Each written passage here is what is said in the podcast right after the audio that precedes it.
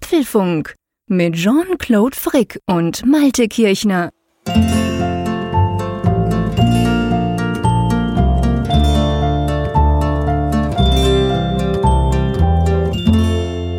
Apfelfunk 185. Wir schreiben heute Mittwoch, den 28. August 2019 und wir senden mal wieder aus Hamburg und Bern. Und ja, Bern, da ist ganz Großes passiert, habe ich gehört. Also eine wahre Zäsur. Lieber Jean-Claude, was ist los bei dir? ja, wir müssen eine ganz kurze Schweigesekunde einlegen. So, die ist schon durch, zum Glück eine Sekunde. Ähm, nach 184 Folgen im Apfelfunk war es an der Zeit, äh, dass wir uns von einem treuen Begleiter verabschieden. Er war in fast jeder Apfelfunk-Sendung irgendwo dabei. Man hat ihn immer gehört, er hat immer leicht vor sich hingequietscht. Mich selber trägt er seit über 25 Jahren. Aber ähm, jetzt war es Zeit, ihn in die Rente zu schicken. Ich habe einen neuen Bürostuhl. Wow, ich, ich dachte, die Rede war von Raphael Zeyer, aber. ja, ich habe, ich gebe zu, ich habe so ein bisschen eingelenkt. Man hätte auch was anderes denken können. Nein, mein Gott. Es, es geht um einen Bürostuhl, der immer gern so ein bisschen gequietscht hat. Und das haben wir auch immer wieder in Zuschriften gehört von Leuten gefragt haben, kann das sein? Irgendwas quietscht da? Und ich habe dann immer zurückgeschrieben, jawohl, das ist mein Bürostuhl, der ist nicht verhandelbar. Und da war dann die Diskussion jeweils zu Ende. Der hat ja auf der einen Seite eigentlich, ich sag mal so ein bisschen unser dadurch, ich bin ja so ein nervöser Typ und das heißt ja, wenn du sprichst oder selbst wenn ich spreche, bewege ich mich dazu immer und der hat das eigentlich, dieser Bürostuhl hat das quasi geschafft, das Ganze audiotechnisch festzuhalten, weil wir machen ja keinen Videocast, da würde man das ja nicht sehen, aber ja, drum war da immer so ein leichtes Quietschen und das ist ein ururaltes Modell gewesen. Einfach nur Holz, eine Holzplatte zum draufsitzen, eine kleinere Platte zum dranlehnen. Ähm, man konnte ihn Höhen verstellen und er hatte Räder und sonst gar nichts. Und den habe ich unglaublich lange schon. Aber ja, ich werde älter, der nicht, der würde noch 300 Jahre weiter, weiter funktionieren. Aber ich merke einfach, ich habe ja auch Rheuma und ich, mir fällt auf, dass mir dann ab und zu der Rücken weh tut. Und ich habe mal gerechnet letzte Woche und habe gemerkt, hey, ich sitze ja locker 40, 50 Stunden pro Woche eigentlich hier an meinem Mac. Am Abend immer auch sonst Homeoffice und so weiter. Also ich, ich verbringe unglaublich viel Zeit auf diesem Stuhl. Und dann dachte ich so, ach komm, du bist jetzt ein alter Sack, jetzt kaufst du dir mal einen richtigen Bürostuhl. Und der mhm. Witz an der Geschichte ist ja eigentlich, ich habe dir ein Bild geschickt, vielleicht mache ich nachher noch einen Twitter-Post nach ja, der Sendung. wollte ich gerade zu überleiten, das ist ein Giga-Monster-Stuhl, den du dir da gekauft hast. Das ist ein Gaming-Stuhl, das ist eigentlich das Witzige. Ich bin ja absolut kein Gamer, auch wenn ich die Gamer extrem bewundere und mir das wünschen würde, ich wäre auch so fingerfertig, aber ich bin's halt nicht und ich habe viel zu wenig Geduld. Aber ich habe ich hab gemerkt, ich habe so ein bisschen rumgegoogelt, dass diese Gamer-Stühle natürlich durchaus vor Vorteile haben, eben wenn man halt lang drauf sitzt. Und ehrlich gesagt sind sie auch nicht teuer als so ein Bürostuhl. Und da habe ich noch so eine Aktion abgegriffen in einem Online-Shop. Ja, jetzt sitze ich so in einem Ferrari-leiken schwarz-roten Teil hier. Ja, es fühlt sich, fühlt sich anders an, muss ich dir echt sagen. Ja, das glaube ich dir sofort, das glaube ich dir sofort. Wir haben ja vor der Sendung kurz darüber gesprochen, was mit deinem alten Stuhl passiert. Nebenbei gesagt, das Ding, also dass du da so ewig drauf gesetzt sitzen konntest, als du mir das Bild gezeigt hast. Ich kannte den ja im Ansatz, aber als ich mhm. heute den in voller Schönheit gesehen habe, ich gedacht, meine Güte, wie hat er das bloß ausgehalten? Und mein das erster Gedanke war auch. ja, den könnten wir fast eigentlich für den Apfelfunk äh, oder für den guten Zweck versteigern, aber nee, der bleibt im Inventar, oder? Ja, ja, der bleibt im Inventar. Also wahrscheinlich die Kinder kriegen den dann, wenn die einen eigenen Bürostuhl mal wollen. Die müssen sich ja auch zuerst mal hocharbeiten, nicht? mal gucken, ja. Also auf jeden Fall, der bleibt hier, der braucht doch nicht viel Platz. Der ist natürlich extrem klein. Ich, ich meine, ich war völlig unbedarft. Ich habe das Ding im Internet bestellt. Dann kam heute ein keuchender Postbote, hat so ein 30 Kilo schweres, riesiges Paket gebracht und ich dachte noch so, hey, ist ja nur ein Stuhl, Freunde. Ja, und dann diverse Teile und also ich habe den mit meinem Sohn zusammen sicher eine halbe Stunde lang zusammengesetzt. Aber ja, jetzt ist er da, also von dem her gesehen, neue Zeiten, ich sitze super bequem, ganz ein anderes Gefühl, ganz be beflügelt. Wie sitzt du eigentlich in Hamburg? Erzähl mal. Ja, ich sitze ja hier im Hotelzimmer. Ich bin diesmal im elften Stock gelandet, habe gerade einen wow. schönen Ausblick hier auf den, den Fernsehturm von Hamburg. Also neue Perspektive. Wer mir auf Twitter folgt, der wird gesehen haben, dass ich da mal so einen neuen Blick präsentieren konnte.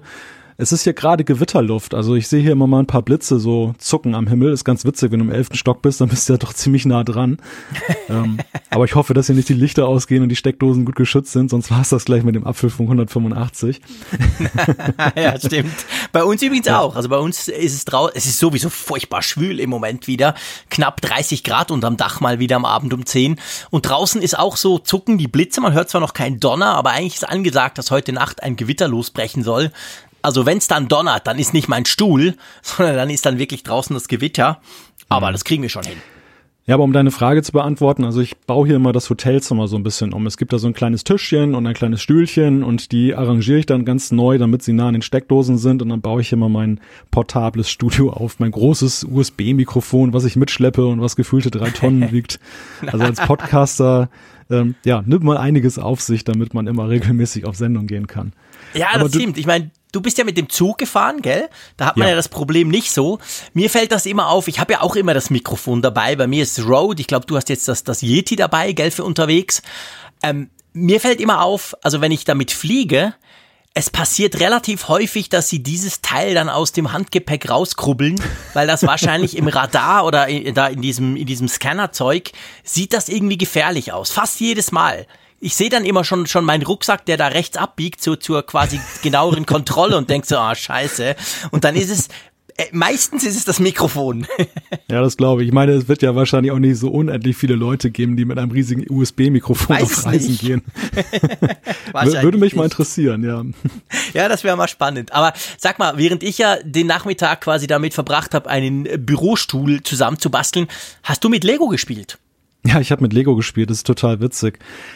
Allerdings ernsthaft. Also es gibt eine Unterart von Lego, die nennt sich Serious Play. Das ist so eine Art, ähm, ja, auf Manager-Tagungen wird das augenscheinlich ganz gerne gemacht, auf Man Manager-Workshops und Seminaren.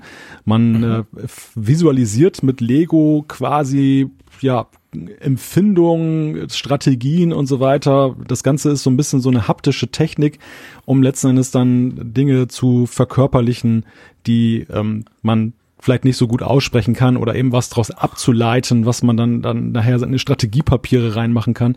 Fand ich sehr interessant, war ein sehr witziger Exkurs, mal mit, mit Lego dann zu basteln beruflich. Und warum hast du mir ein Bild geschickt mit einem Lego-Männchen, das einem anderen irgendeine, Pla äh, irgendeine Planke über den Kopf zieht? Oder habe ich das falsch interpretiert? Nein, nein, nein, nein, das war, das war nicht das Bild. Nein, das, bei, bei dieser, bei dieser Geschichte ging es irgendwie darum, ähm, seine eigene Funktion darzustellen. Und ah. das, das Männchen halt eine Leiter. Du bist der mit der Planke. ich, ja, ich bin der, die sozusagen die Leiter nach oben hält, dann die sozusagen ah. den Weg in die Cloud aufzeigt und dann so der Erklärbär ist, der Brücken baut für andere in der IT oder Digitalisierung. Das war so, das war so meine, mein Versuch von Aussage, dann bei dieser ganzen Geschichte. Ja, es war heute ein ziemlich dicht gedrängter Tag. Ich war gerade noch auf dem Schanzenviertel unterwegs und ähm, ja, Hamburg hier wirklich im Minutentakt. Aber jetzt sind wir endlich beim Apfelfunk und können ja jetzt auch über die Themen sprechen, denn davon haben wir ja auch relativ viele. Ja, wir haben relativ viele in der Tat. Es sah noch vor ein paar Stunden oder sagen wir mal vor zwei Tagen sah das noch recht leer aus. Wir, wir fangen gleich mal an mit gestern. Und zwar gestern, da gab es eine ganz merkwürdige iOS 13 Beta, eine neue. Da werden wir natürlich drüber sprechen, warum zum Geier wir jetzt plötzlich iOS 13.1 auf unseren iPhones drauf haben. Ja, kuriose Geschichte. Und um das Chaos perfekt zu machen, ist dann noch iOS 12.4.1 erschienen, was sich damit ändert. Dann sprechen wir noch einmal ich möchte nicht versprechen das letzte Mal, aber die Chancen sind doch recht groß. Aber auf jeden Fall noch einmal über die aktuellsten Gerüchte, die nämlich das kolportierte iPhone Pro, das in knapp zwei Wochen vorgestellt wird, in meinen Augen deutlich interessanter machen. Apple hört bald wieder mit. Es gab eine Entschuldigung und ein Statement zur Zukunft der Siri-Auswertung. Genau, und dann ähm, plante Apple offensichtlich so eine Art Offline-Walkie-Talkie-Funktion fürs iPhone. Was es damit auf sich hat, werden wir besprechen. Die iCloud soll sich etwas verändern. Es gibt ein verändertes Aussehen und es gibt eine neue App. Dann natürlich Umfrage der Woche, Zuschriften unserer Hörer. Wir haben ganz, ganz spannendes Feedback bekommen. Wie immer eigentlich ein paar haben wir zur Seite gelegt. Die werden auch dieses Mal reinpassen, garantiert und versprochen. Aber lass uns mal anfangen. Ich meine, du bist natürlich äh, eff effektiv ja wirklich im Stress. Du bist, du bist in Hamburg voll dran. Hast du überhaupt mitgekommen, mitbekommen, dass gestern da so eine merkwürdige Beta kam? Ja, das habe ich tatsächlich heute Morgen gelesen, dann als ich so ein bisschen die Nachrichtenlage gecheckt habe und war erst sehr, sehr irritiert. Ich hielt das für einen Tippfehler, dass da in der, im Newsportal was schiefgelaufen ist, als da hieß, ja, Beta 1 von 13.1 also iOS 13.1 ist erschienen. Ich dachte, Moment mal, wir haben noch nicht mal 13, jetzt offiziell, und dann soll 13.1 erschienen sein. Das kann doch nur ein Fehler gewesen sein, dass Apple vielleicht auf den falschen Release-Knopf gedrückt hat oder irgendwie sowas. Aber nein, es ist ja tatsächlich wahr. iOS 13.1 Beta 1 ist in den Test gegeben worden. Ja, das ist wirklich merkwürdig, weil, weil wir, wir, wir standen ja bei iOS 13 Beta 8, glaube ich, letzte Woche. Es kamen ja jetzt in den letzten paar Wochen wöchentlich neue Beta-Versionen. Also man merkt ganz klar, iOS 13 äh, ist langsam final. Also das dauert auch nicht mehr lange, bis wir das wahrscheinlich dann alle kriegen, irgendwann im September. Und dann dachte man gestern, ja, okay, neue Beta, ja, das dürfte iOS 13 äh, Beta 9 sein. Aber nein, es war 13.1 Beta. Und jetzt ist witzig, ich habe einen Screenshot davon gepostet auf Twitter, als das bei mir ankam, so, hä, was ist denn das? Da haben tatsächlich auch ein paar geschrieben, ja, das ist doch sicher ein Tippfehler, da haben sie doch irgendwas falsch gemacht. Aber heute ist es jetzt so, dass sogar die Public Beta rauskam, also die, die im Public Beta Programm drin sind, die können inzwischen auch die iOS 13.1 Beta laden. Und drum eigentlich ähm, geht man davon aus, oder ich sag mal, eine mögliche Erklärung wäre, dass Apple halt iOS 13 mehr oder weniger fertig hat, dass da ja aber nicht alle Features drin sind. Also da fehlt ja noch das eine oder andere. Zum Beispiel, da werde ich ab und zu darauf angesprochen von natürlich meiner Bubble auf Twitter, die das sehr gern nutzt, dieses Feature. Es gibt ja diese, ähm, diese Kurzbefehle und da kann man ja automatisiert, also da kann man ja so Automation basteln. Wenn dann das, dann macht das und so. Das war in iOS 12 drin, das ist mit iOS 13 in den Beta-Versionen rausgeflogen und das kam jetzt bis jetzt auch nicht zurück. Und das ist in der iOS 13 Beta, in der letzten war das nicht drin und jetzt in der iOS 13.1 Beta ist das drin. Und das hm. könnte ja sein, dass wir, ich sag mal ganz salopp, ein iOS 13 für alle kriegen, wo halt noch einiges fehlt. Und findest du, denkst du, das ist realistisch?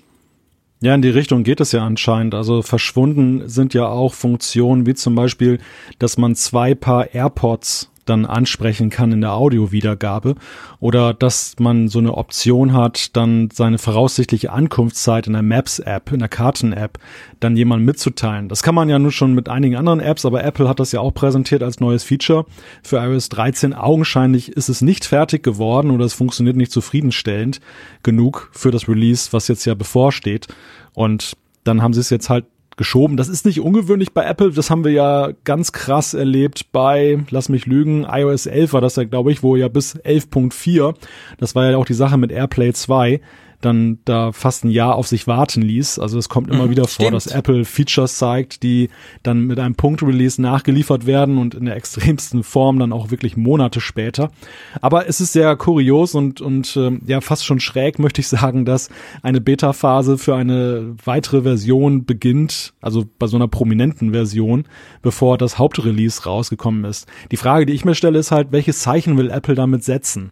Wollen sie vielleicht auch so ein bisschen beruhigen, nach dem Motto, guckt mal, also wir haben es nicht vergessen oder es ist nicht gestrichen, es braucht nur ein bisschen mehr Zeit und wir stoßen diesen Prozess jetzt schon an, damit er auch dann möglichst schnell abgeschlossen ist. Was denkst du? Ja, das wäre eine Möglichkeit natürlich, dass sie quasi sagen, ja, bevor dann das Gejammer von all den Beta-Testern losgeht, wo ist denn das und wo fehlt dieses Feature? Die Frage ist halt einfach, ich frage mich jetzt quasi, wie kommen sie aus der Nummer raus? Also heißt das jetzt, iOS 13 ist fertig? Also Sprich, Beta 8 wäre eigentlich mehr oder weniger der Goldmaster, weil was sie jetzt nicht machen können, sie können ja jetzt nicht eine iOS 13, ich sag mal Beta 9 bringen, für uns, die jetzt alle die iOS 13.1 Beta drauf haben. Also, das ist mehr so die Frage, die ich mir stelle. Ist iOS 13 eigentlich final? Drum sagen sie keine Beta-Version mehr. Wir hauen dann den Goldmaster raus und die finale Version, Punkt. Und die, die jetzt schon testen, die sollen jetzt halt diese 13.1 Beta schon mal testen mit den neuen Features, die da drin sind wahrscheinlich muss es fast so laufen, weil ich kann mir nicht vorstellen, dass sie mit iOS 13 da noch weitermachen, oder?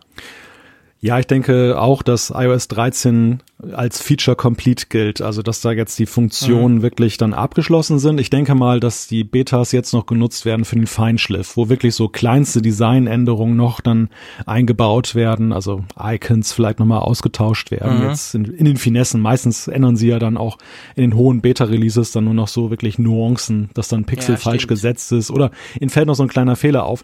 Das ist ja unkritisch jetzt auch für die, die 13.1 testen, aber ich denke auch, es ist eher unwahrscheinlich, dass uns jetzt eine Funktion aus 13 13.1 plötzlich nochmal in 13 begegnet oder gar sich fundamental ja. da etwas ändert. Das haben wir allerdings auch bei früheren Beta Programmen jetzt so, sag ich mal, ab Beta 7 oder 8 dann, dann nichts mehr gesehen. Ja. Das, das ist ja schon ungewöhnlich, dass, dass, dass Apple das dann noch macht. Hast du jetzt eigentlich die 13.1 bei dir installiert oder noch die 13? Nee, nee, ich habe die 13.1, weil ich habe natürlich gestern sofort einfach, du kennst mich ja, ich, klicke einfach installieren und dann ist das Zeug drauf.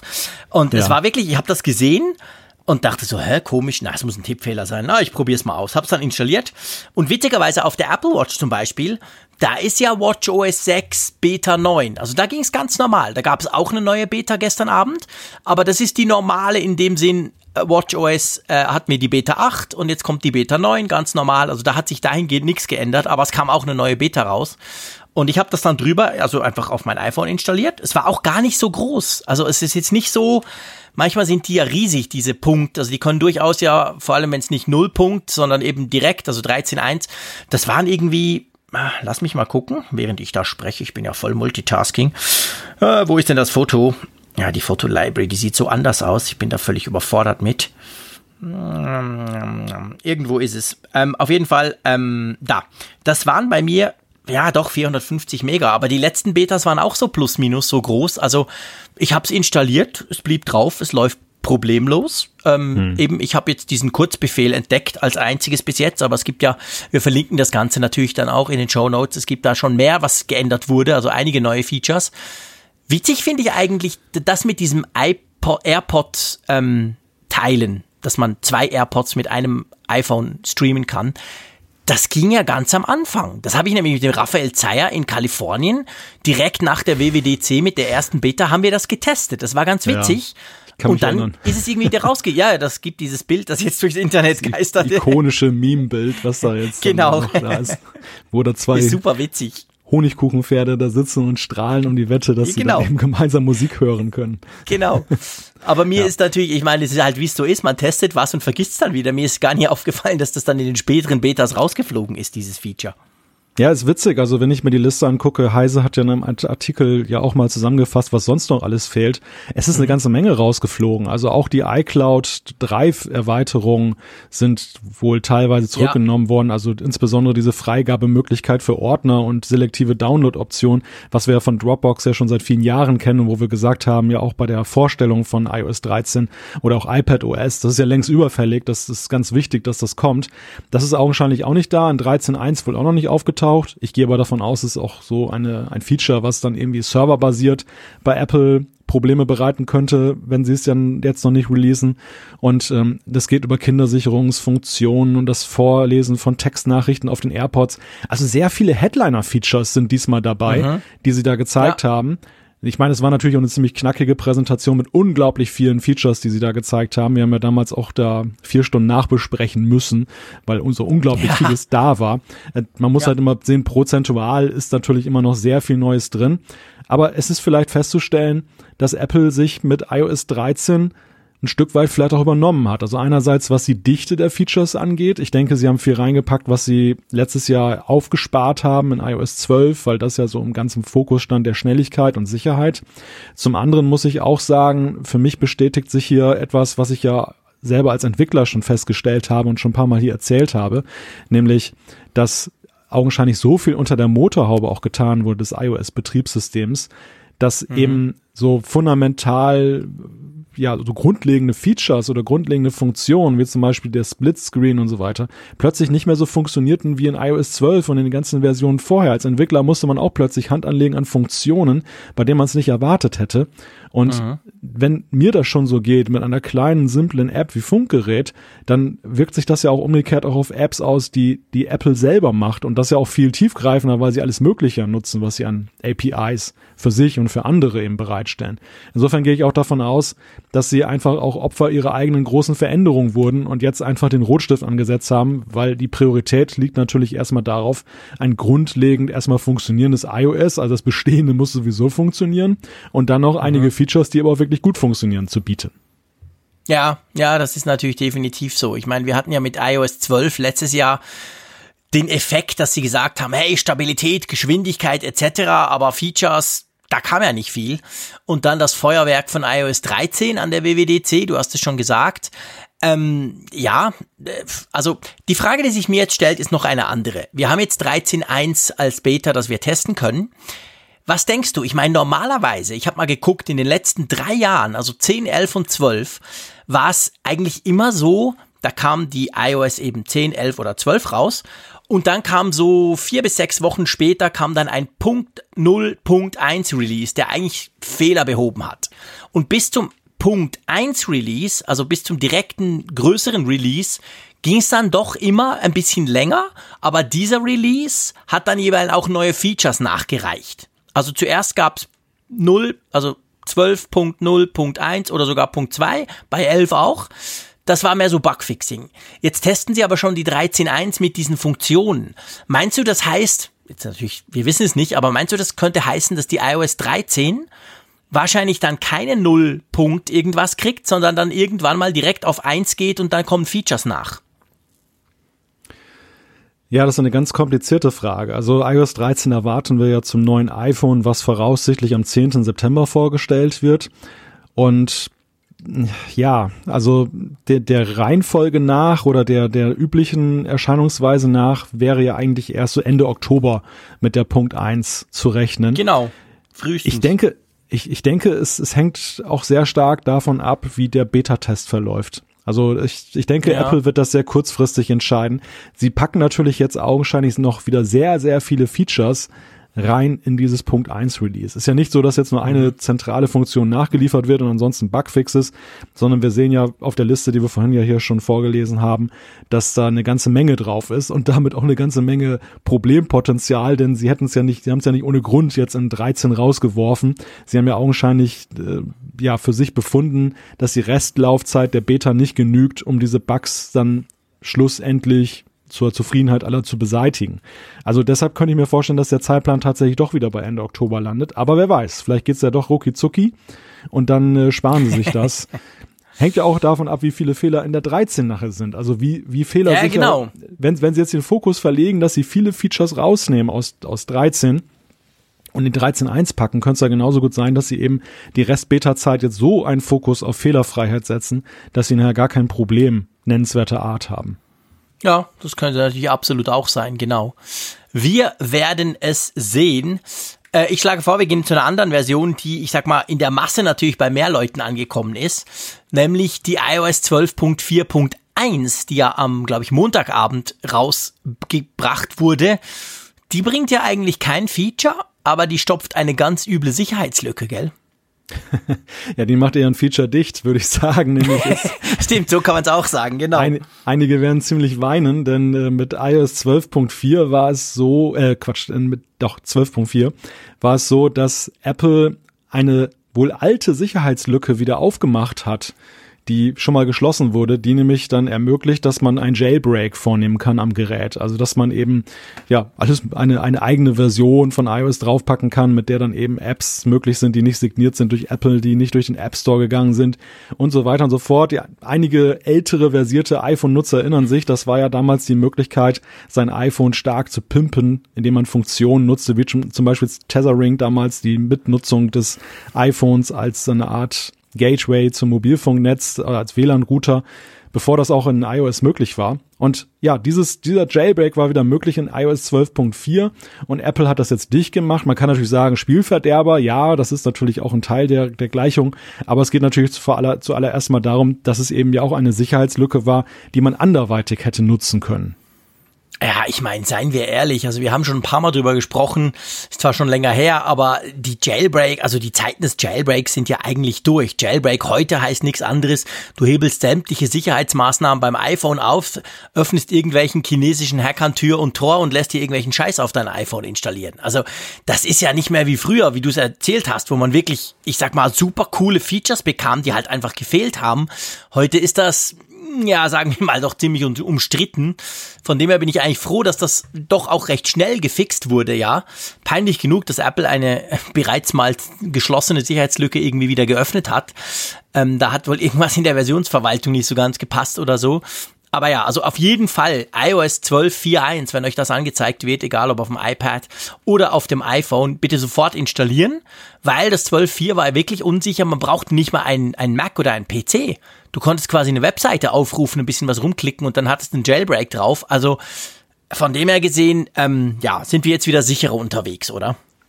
Ja, absolut. Also die Jailbreak-Szene ist ja, wie du ja zu Recht sagst, hat sich ja immer mehr jetzt auf so einen ja, negativen Kern konzentriert. Einerseits, weil so viele Features, die es damals gab, die sind ja heute wirklich in den normalen iOS-Releases drin.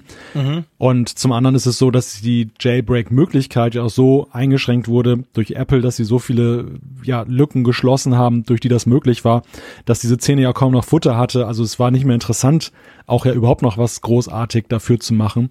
Und man muss heute wirklich sagen, schöne Erinnerung hin oder her, das ist einfach nur gut, ja. Ja, genau. Also drum, spielt das ein, wenn ihr es nicht sowieso schon gemacht habt. Es passiert sonst nicht viel, es geht auch nichts kaputt, es kommt auch nichts dazu, also von dem her gesehen. Ja. Ähm, lass uns zu unserem nächsten Thema kommen, das vielleicht dem einen oder anderen bekannt vorkommt, weil er denkt, ja, aber Moment, die zwei haben doch erst gerade über die neuesten Gerüchte vom iPhone gesprochen. Stimmt, wir haben gerade erst übers iPhone Pro gesprochen, über die Namensgebung, die ja wahrscheinlich dann in die Richtung gehen wird, dass wir ein iPhone haben, ein iPhone Pro und ein iPhone Pro Max oder so. Aber es ist so, dass Bloomberg, ähm, der Mark Gurman, der hat halt einfach gute Kontakte und der hat das Ganze jetzt auch so ein bisschen in der Zwischenzeit, ich sag mal, detailliert ausformuliert und hat noch ein bisschen mehr Informationen rausgebracht.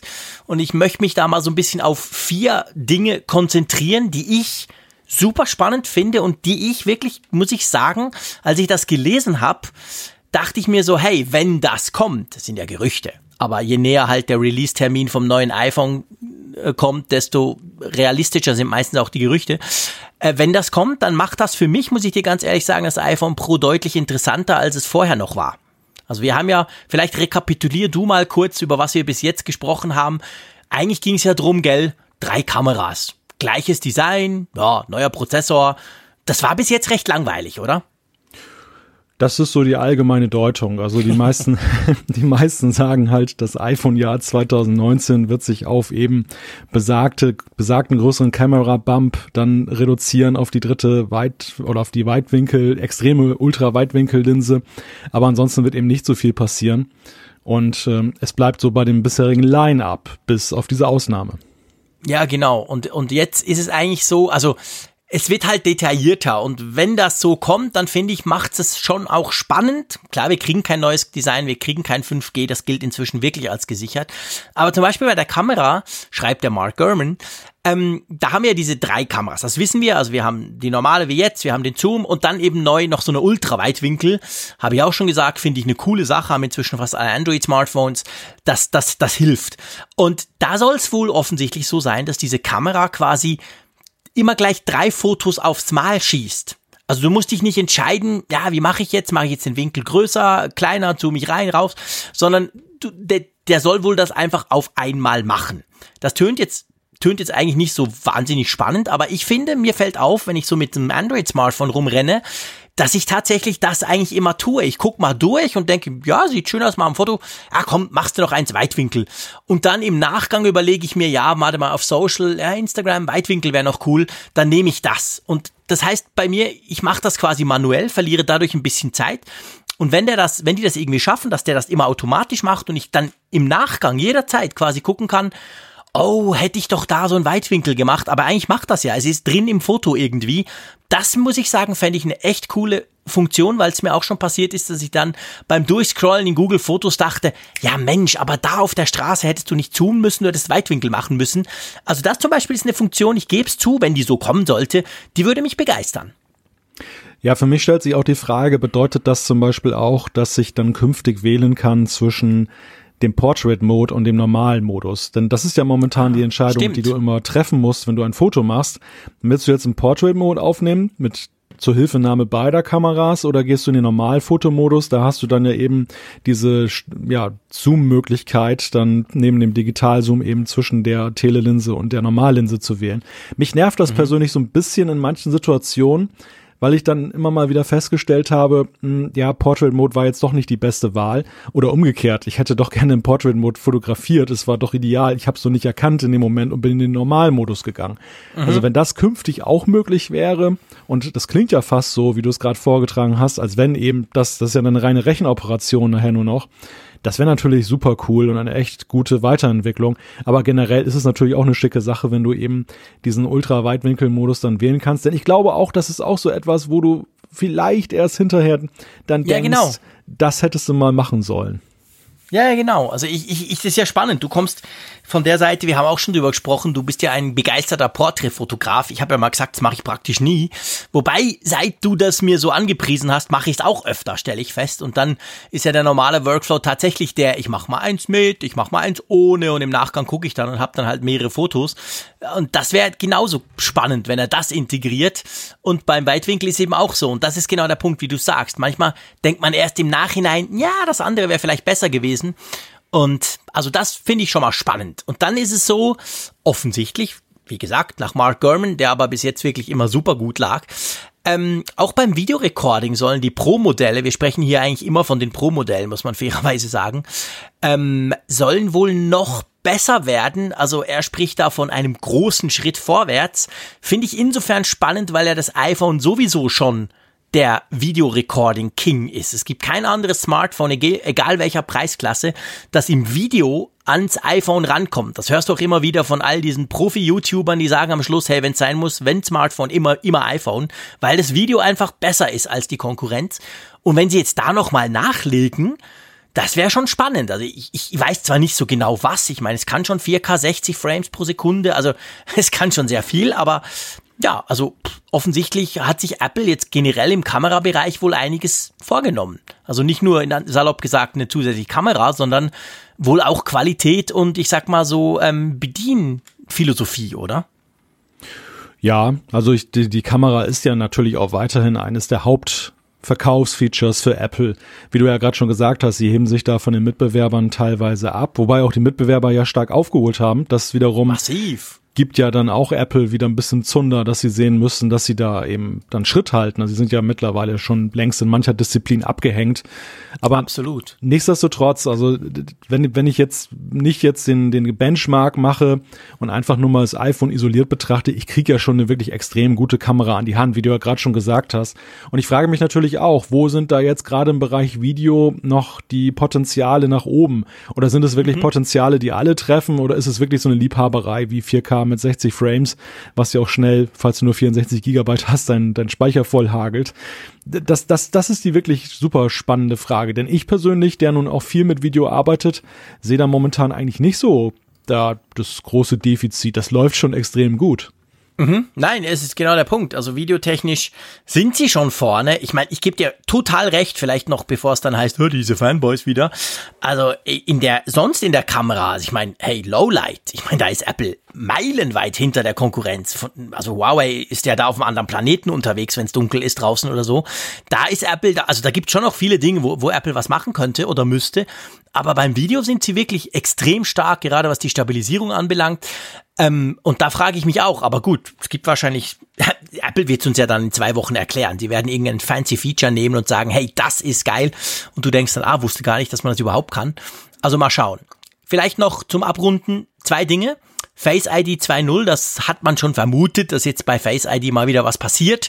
Man muss ja nur zum iPad Pro rüberschielen, da sieht man, das geht ja irgendwie egal, wie du es hältst und auch der Winkel zum Draufschauen ist größer. Das soll wohl auch ins, ins iPhone kommen, dass man da so ein bisschen noch einfacher entsperren kann. Und dann, und das finde ich ehrlich gesagt, da bin ich so ein bisschen unsicher, aber ich würde es mir, ich merke, wie ich, wie, ich würde es mir unglaublich stark wünschen.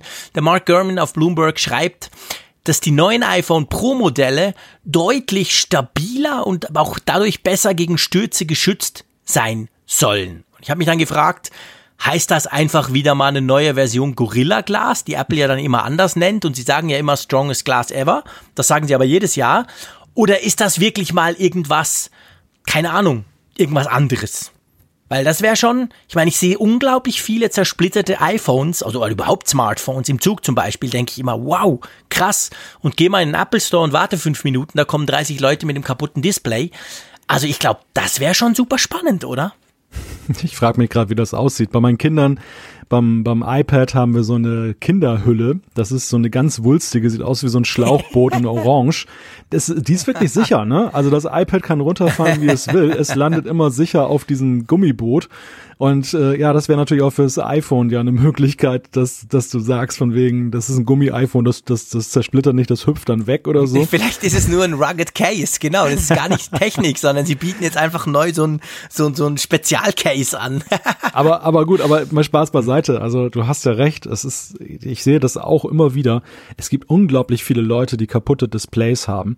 Und gerade weil der Wunsch ja immer stärker wird, ein iPhone auch länger zu benutzen, steigt natürlich auch das Risiko in so einer Lebenszeit, es mal fallen zu lassen und dass es dann mindestens eine Ecke ab hat. Und ich denke mal, damit würde man den Leuten einen die großen Dienst erweisen. Wobei natürlich das ein Feature ist, ja, weiß ich nicht. Du merkst ja erst, dass es klasse ist, wenn dir nichts passiert, ne? Also prä mit Prävention ist das ja immer so eine Sache, weil sie nicht messbar ist. Also ob das wirklich die Leute zum Kauf bewegt oder ob das nicht für, für Apple dann einfach eher ein besseres Geschäft ist, ein neues iPhone zu verkaufen. Ich, ich weiß nicht, aber klar, sie haben in den letzten Jahren ja immer die Gläser weiter verbessert und jetzt, wo Johnny Ive weg ist, können sie auch Gummi verbauen.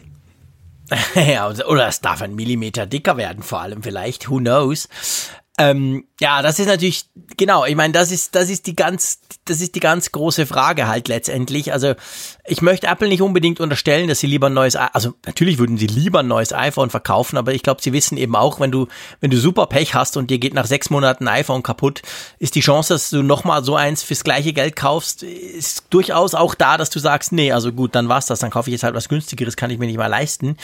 Also von dem her gesehen, das wäre schon auch ein Feature, was man werben könnte. Und es gibt ja auch genug YouTuber und andere, die es dann sofort testen werden. Also wir werden dann dieses iPhone sofort splittern sehen und fallen sehen etc. Also wenn sie da irgendwas hinkriegen, was andere nicht hinkriegen, was übers Marketing rausgeht, weil die bisherigen Aussagen, die waren einfach Marketing. Sorry. Ja, ja, best class ever, das sagt jeder und dann lässt du es fallen und wenn du Glück hast, geht's erst beim zweiten Mal kaputt, aber Glas ist Glas und Glas geht eben meistens kaputt. Also hm. da bin ich echt gespannt, ob sie da irgendwas machen oder ob das vielleicht halt nur Marketing-Mist ist. Spätestens wenn der Typ mit seinem Mixer anrückt, dann kommt die Stunde der Wahrheit. genau, stimmt. Der ist auch geil, ja, da hast du recht. Der ist, das ist auch eine heiße Nummer, genau. Gut, ähm, wie Apple hat sich heute Abend, das war jetzt gerade relativ, ähm, ja, relativ erst gerade, hat ein Statement zur Zukunft vom, der, der Siri-Auswertungen rausgelassen. Also wir erinnern uns, der Skandal, dass ja da Leute Siri, also Leute unser Gebrabbel, das wir mit Siri machen, ähm, abhören und dann quasi bewerten, ob das jetzt stimmt oder nicht, was Siri da gesagt haben. Großer Skandal. Apple hat ja inzwischen diese Praxis eingestellt. Die Leute wurden alle entlassen, habe ich gelesen, die das gemacht haben. Es waren ja externe, waren ja keine Apple-Mitarbeiter, war eine externe Firma und Jetzt haben sie ein Statement rausgehauen, wo sie sich einerseits entschuldigen, aber vor allem auch so ein bisschen sagen, wie es dann in Zukunft weitergeht, oder? Ja, so sieht's aus. Also sie sagen halt ähm, in einem Mehrpunkteplan, dass sie erstens standardmäßig keine Audioaufzeichnungen mehr speichern werden. Sie wollen computergenerierte Transkripte verwenden, um Siri zu verbessern. Also dadurch dann eben diese ja First-Hand-Geschichte, dass man die Leute hören kann, tatsächlich dann rausnehmen. Zweitens haben sie gesagt, dass das äh, stand ja aber auch schon länger im Raum, dass sie dann dem Nutzer per Opt-in selbst entscheiden lassen, ob er zur Verbesserung von Siri beitragen möchte. Das ist ja bislang eben so, es läuft automatisch und es wird jetzt tatsächlich auch eine Opt-in-Sache und nicht eine Opt-out-Sache sein. Also sprich, der Unterschied ist, es ist nicht standardmäßig eingeschaltet. Der Nutzer muss sich aktiv entscheiden, Apple da zu mhm. unterstützen. Ich denke mal, das wird wahrscheinlich so eine Abfrage sein wie bei der Fehlerbehebung. Die, die kriegt man ja auch mal bei jeder Installation, ob man den Entwicklern mhm. oder Apple helfen will, indem man ihnen Crash-Logs zuschickt, oder? Genau. Ja, genau, genau. Das, das dürfte dann so eine Geschichte leisten. Ich, ich musste ja insofern ein bisschen schmunzeln, als ich das gelesen habe mit diesem Computertranskript. Dann dachte ich so, ist eigentlich cool. Siri versteht mich schon nicht, wenn ich was von ihr will.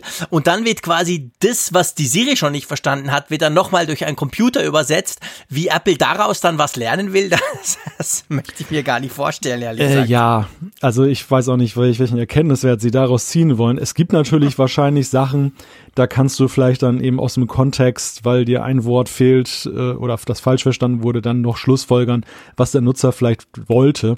Aber ich glaube, in der Mehrzahl werden diese Transkripte völlig wertlos sein. Ja, das glaube ich definitiv auch.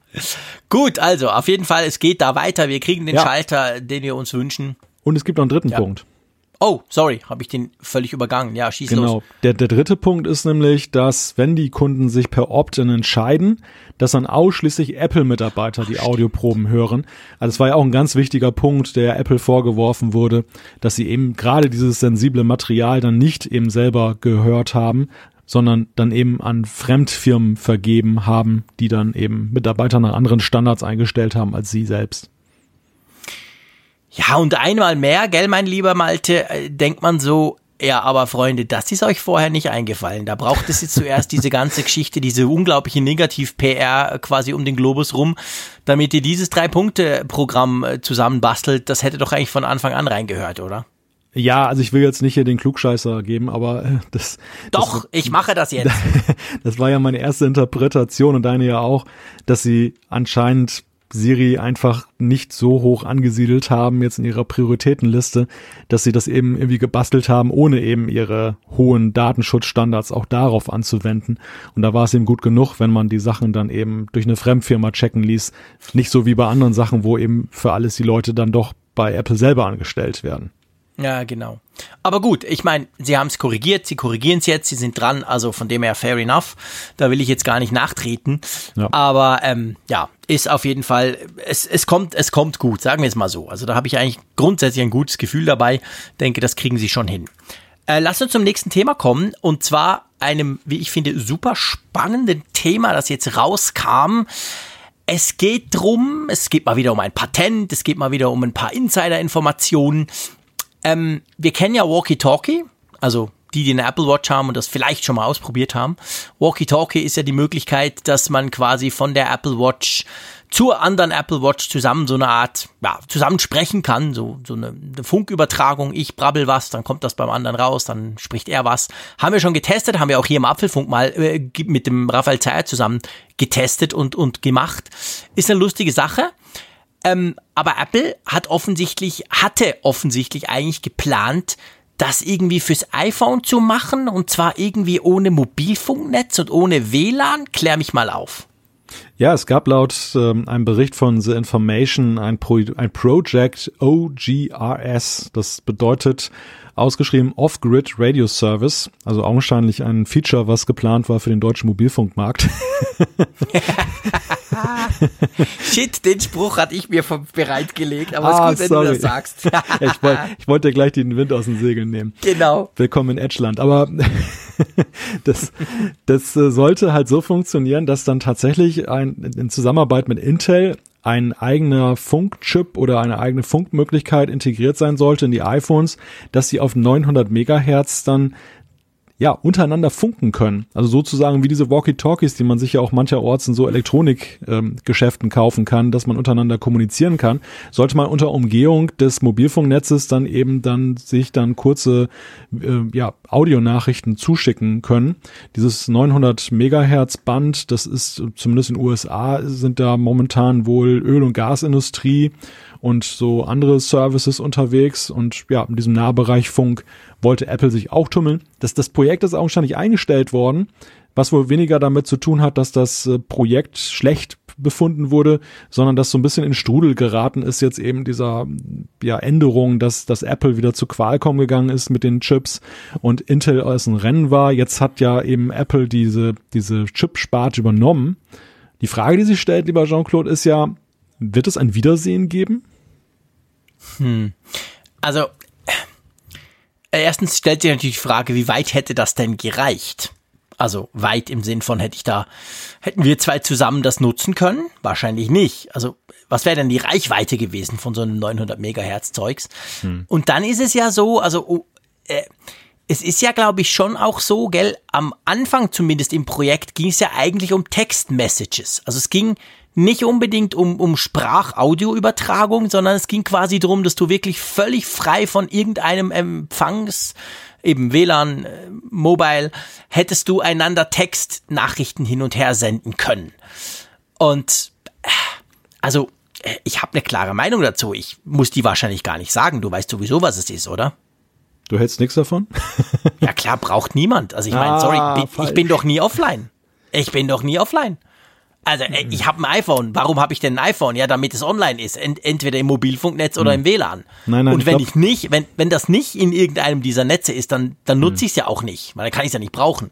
Also von nee. dem her gesehen sehe ich da ganz ehrlich gesagt das Ding nicht so ganz. Muss ich deutlich widersprechen. Ich, ich sehe da sehr wohl ein Szenario, was Apple vielleicht im Blick hatte und wo auch diese Frage mit der Distanz dann keine Rolle spielte. Und zwar nämlich bei riesigen Menschenansammlungen. Es ist tatsächlich so, dass immer wieder berichtet wird, dass selbst da, wo der Mobilfunkempfang gut ausgebaut ist, es aber dann eben sein kann, dass wenn zum Beispiel Festivitäten wie ein Festival zum Beispiel stattfinden, dass dann einfach die Antennen überlastet sind. Die Netzbetreiber steuern da teilweise dagegen. Also hier zum Deutschland gibt's dann zum Beispiel mobile Sendemasten, die die extra aufstellen. Das sind so große Anhänger mit einem eigenen Stromaggregat, die da können sie so eine ausfahrbare mhm. Antenne dann hinstellen und dann werden zusätzliche Leitungskapazitäten bereitgestellt. Aber äh, man liest immer wieder, dass dann eben bei riesigen Menschenansammlungen mitunter einfach das Netz dann halt ein bisschen drunter leidet. Es ist halt, du hast vollen Ausschlag von 4G, aber du kriegst halt keine Daten rüber oder deine Telefongespräche versanden.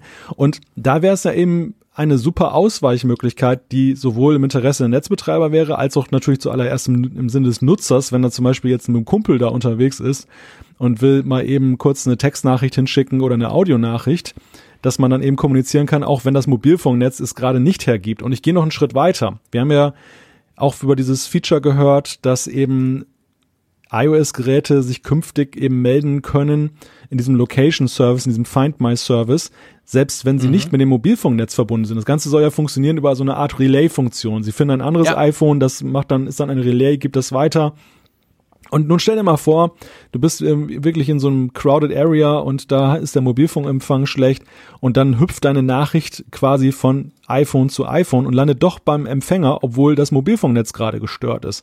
Also ich kann mir schon so ein paar Szenarien vorstellen, natürlich nicht im Daily Life. Ja? Du wirst ja nicht jeden Tag sagen, hey cool, jetzt kann ich Sachen, die ich nicht konnte. Aber ich kann mir so ein paar Szenarien vorstellen, wo einfach die Nutzerzufriedenheit nochmal wieder gesteigert werden könnte. Ja, das stimmt. Also da, da, da gebe ich dir recht. Das ist, das ist ein guter Punkt. Da habe ich gar nicht dran gedacht. Also das haben wir übrigens auch in der Schweiz, trotz bestem Ausbau. Also wenn ich zwischen Bern und Zürich pendle, je nachdem, wo im Zug ich sitze, ob hinten oder vorne, dann passiert mir das auch. Ich habe fünf Empfänger, weil der Zug so proppevoll ist und alle am Handy hangen, hängen, kann ich gar nichts tun. Also ich habe quasi kein Internet oder nur super unglaublich langsames. Das ist schon ein Punkt. Da, da hast du natürlich völlig recht.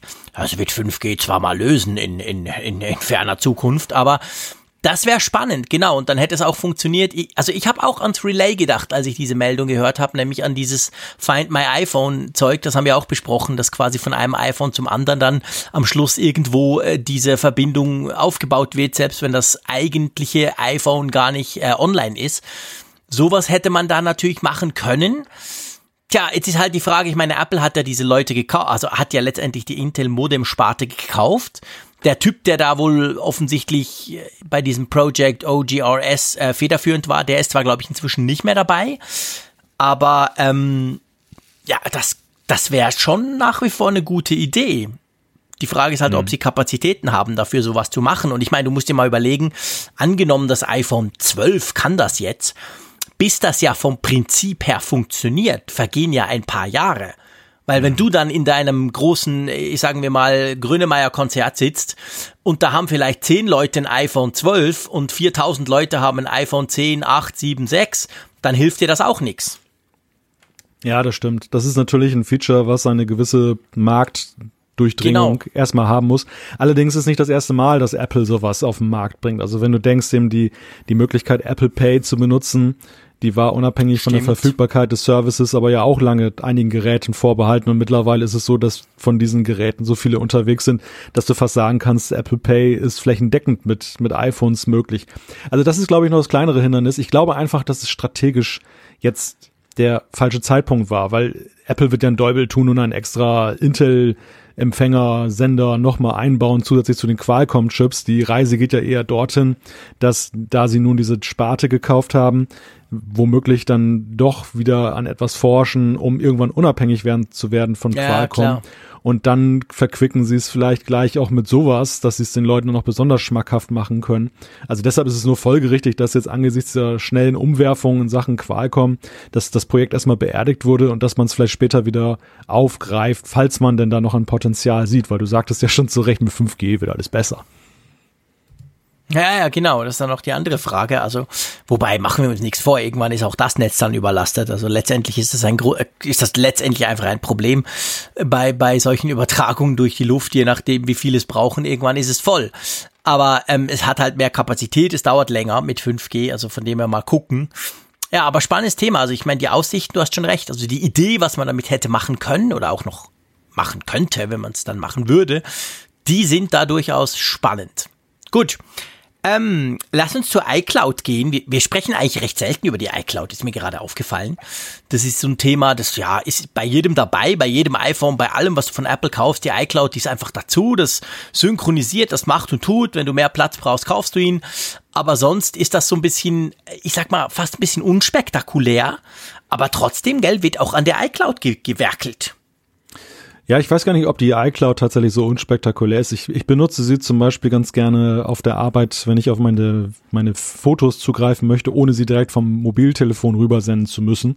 Denn du hast ja zum Beispiel auch dann Zugriff auf deine iCloud Foto-Mediathek, dann mhm. über dieses, dieses Webinterface und das soll jetzt mit iOS 13 wieder größeren Änderungen unterworfen werden. Das geht, das fängt damit an, rein optisch schon, dass es jetzt eine sehr schlichte weiße Oberfläche mit Icons werden soll. Ähm, Wer es jetzt nutzt, weiß, da sind jetzt diese lustigen blauen Blubberbläschen am Werke, die dann halt immer unterwegs sind, wenn man es aufruft. Aber die, die zweite Änderung ist noch viel gravierender, nämlich die Erinnerungen-App, die ja sowieso aufgepimpt wird in iOS 13, die soll jetzt künftig auch in der iCloud dann verfügbar sein. Ich wusste gar nicht, dass die gar nicht da ist. Das war mir also. ich bin froh, dass du das sagst, lieber Mal. Das ging mir ganz genau gleich. Ich brauche die Erinnerung-App wirklich sehr stark. Also ich, ich mache total viel damit. Ich habe diverseste Erinnerungen, die fix sind am Morgen, irgendwelches Zeugs und ich brauche die immer wieder. Und ich bin bis jetzt auch immer davon ausgegangen, ja, klar ist die in der iCloud. Ich will ja vielleicht mal im Browser was eingeben, wo ich das jetzt nicht installiert habe, irgendwo oder auf Arbeit oder so. Aber offensichtlich hat die bis jetzt gefehlt. Und da soll sie jetzt reinkommen.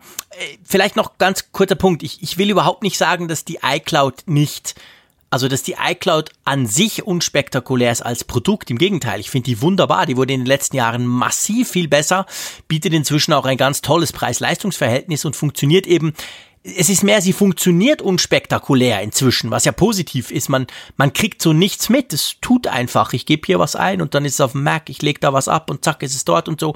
Das meine ich mehr damit. Also die Funktion selber, ich brauche die auch immer mehr, muss ich wirklich sagen.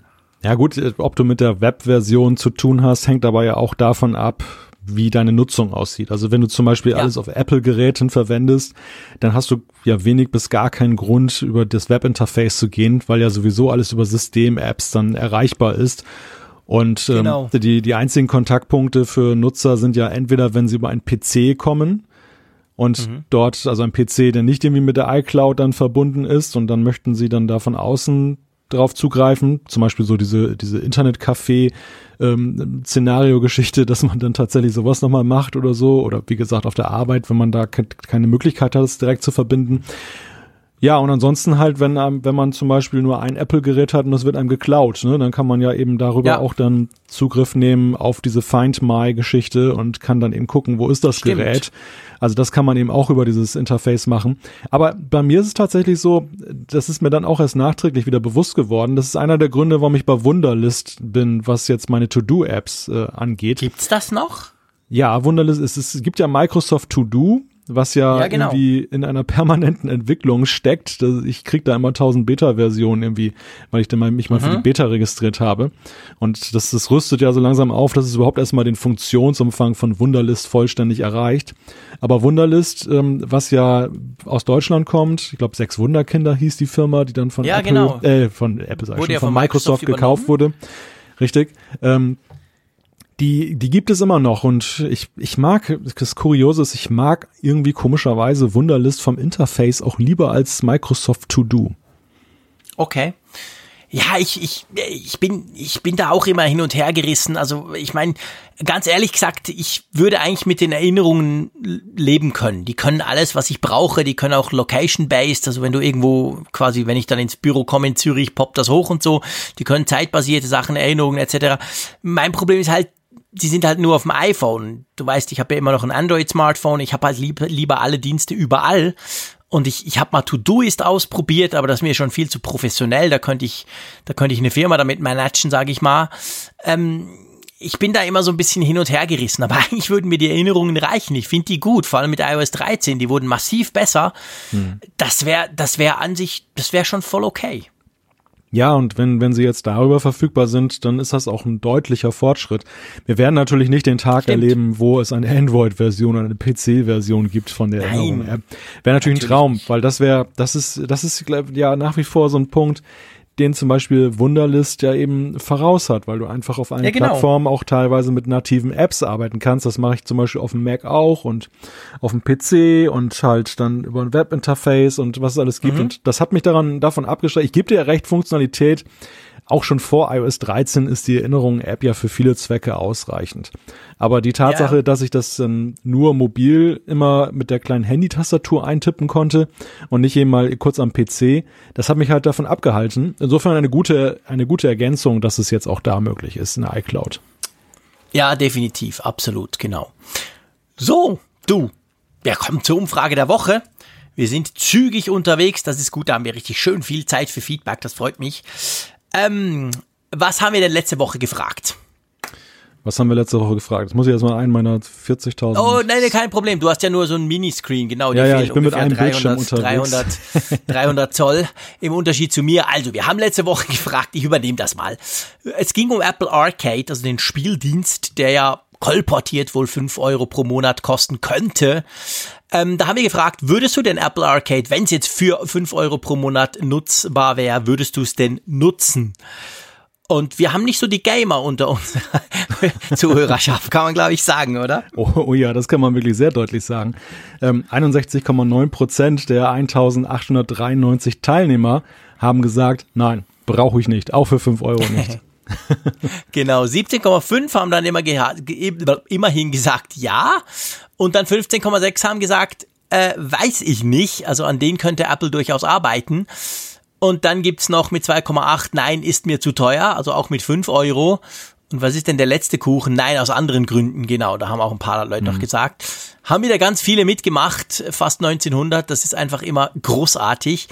Aber ja, also man sieht mit unserer Hörerschaft, man muss es so sagen, und mit denen, die da überhaupt geklickt haben, man muss es ja wirklich eingrenzen, weil uns hören ja viel mehr zu, als diese, diese Umfrage da ausfüllen. Aber ähm, das ist jetzt nicht so, das ist jetzt offensichtlich nicht so groß, das Thema, oder?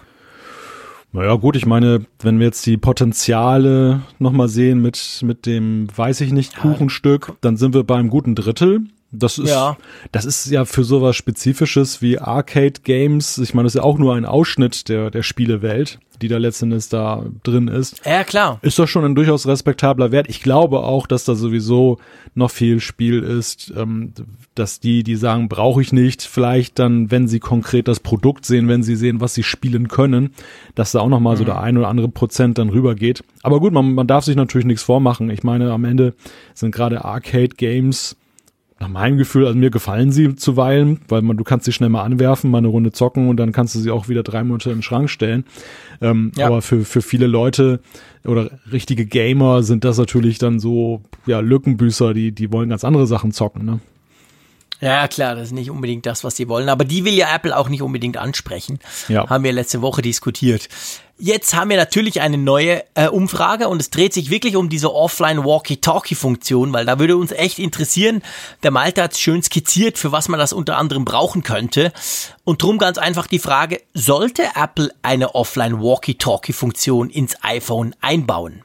Genau, mit den einfachen Antwortoptionen Ja, Nein, weiß ich nicht, interessiert mich nicht.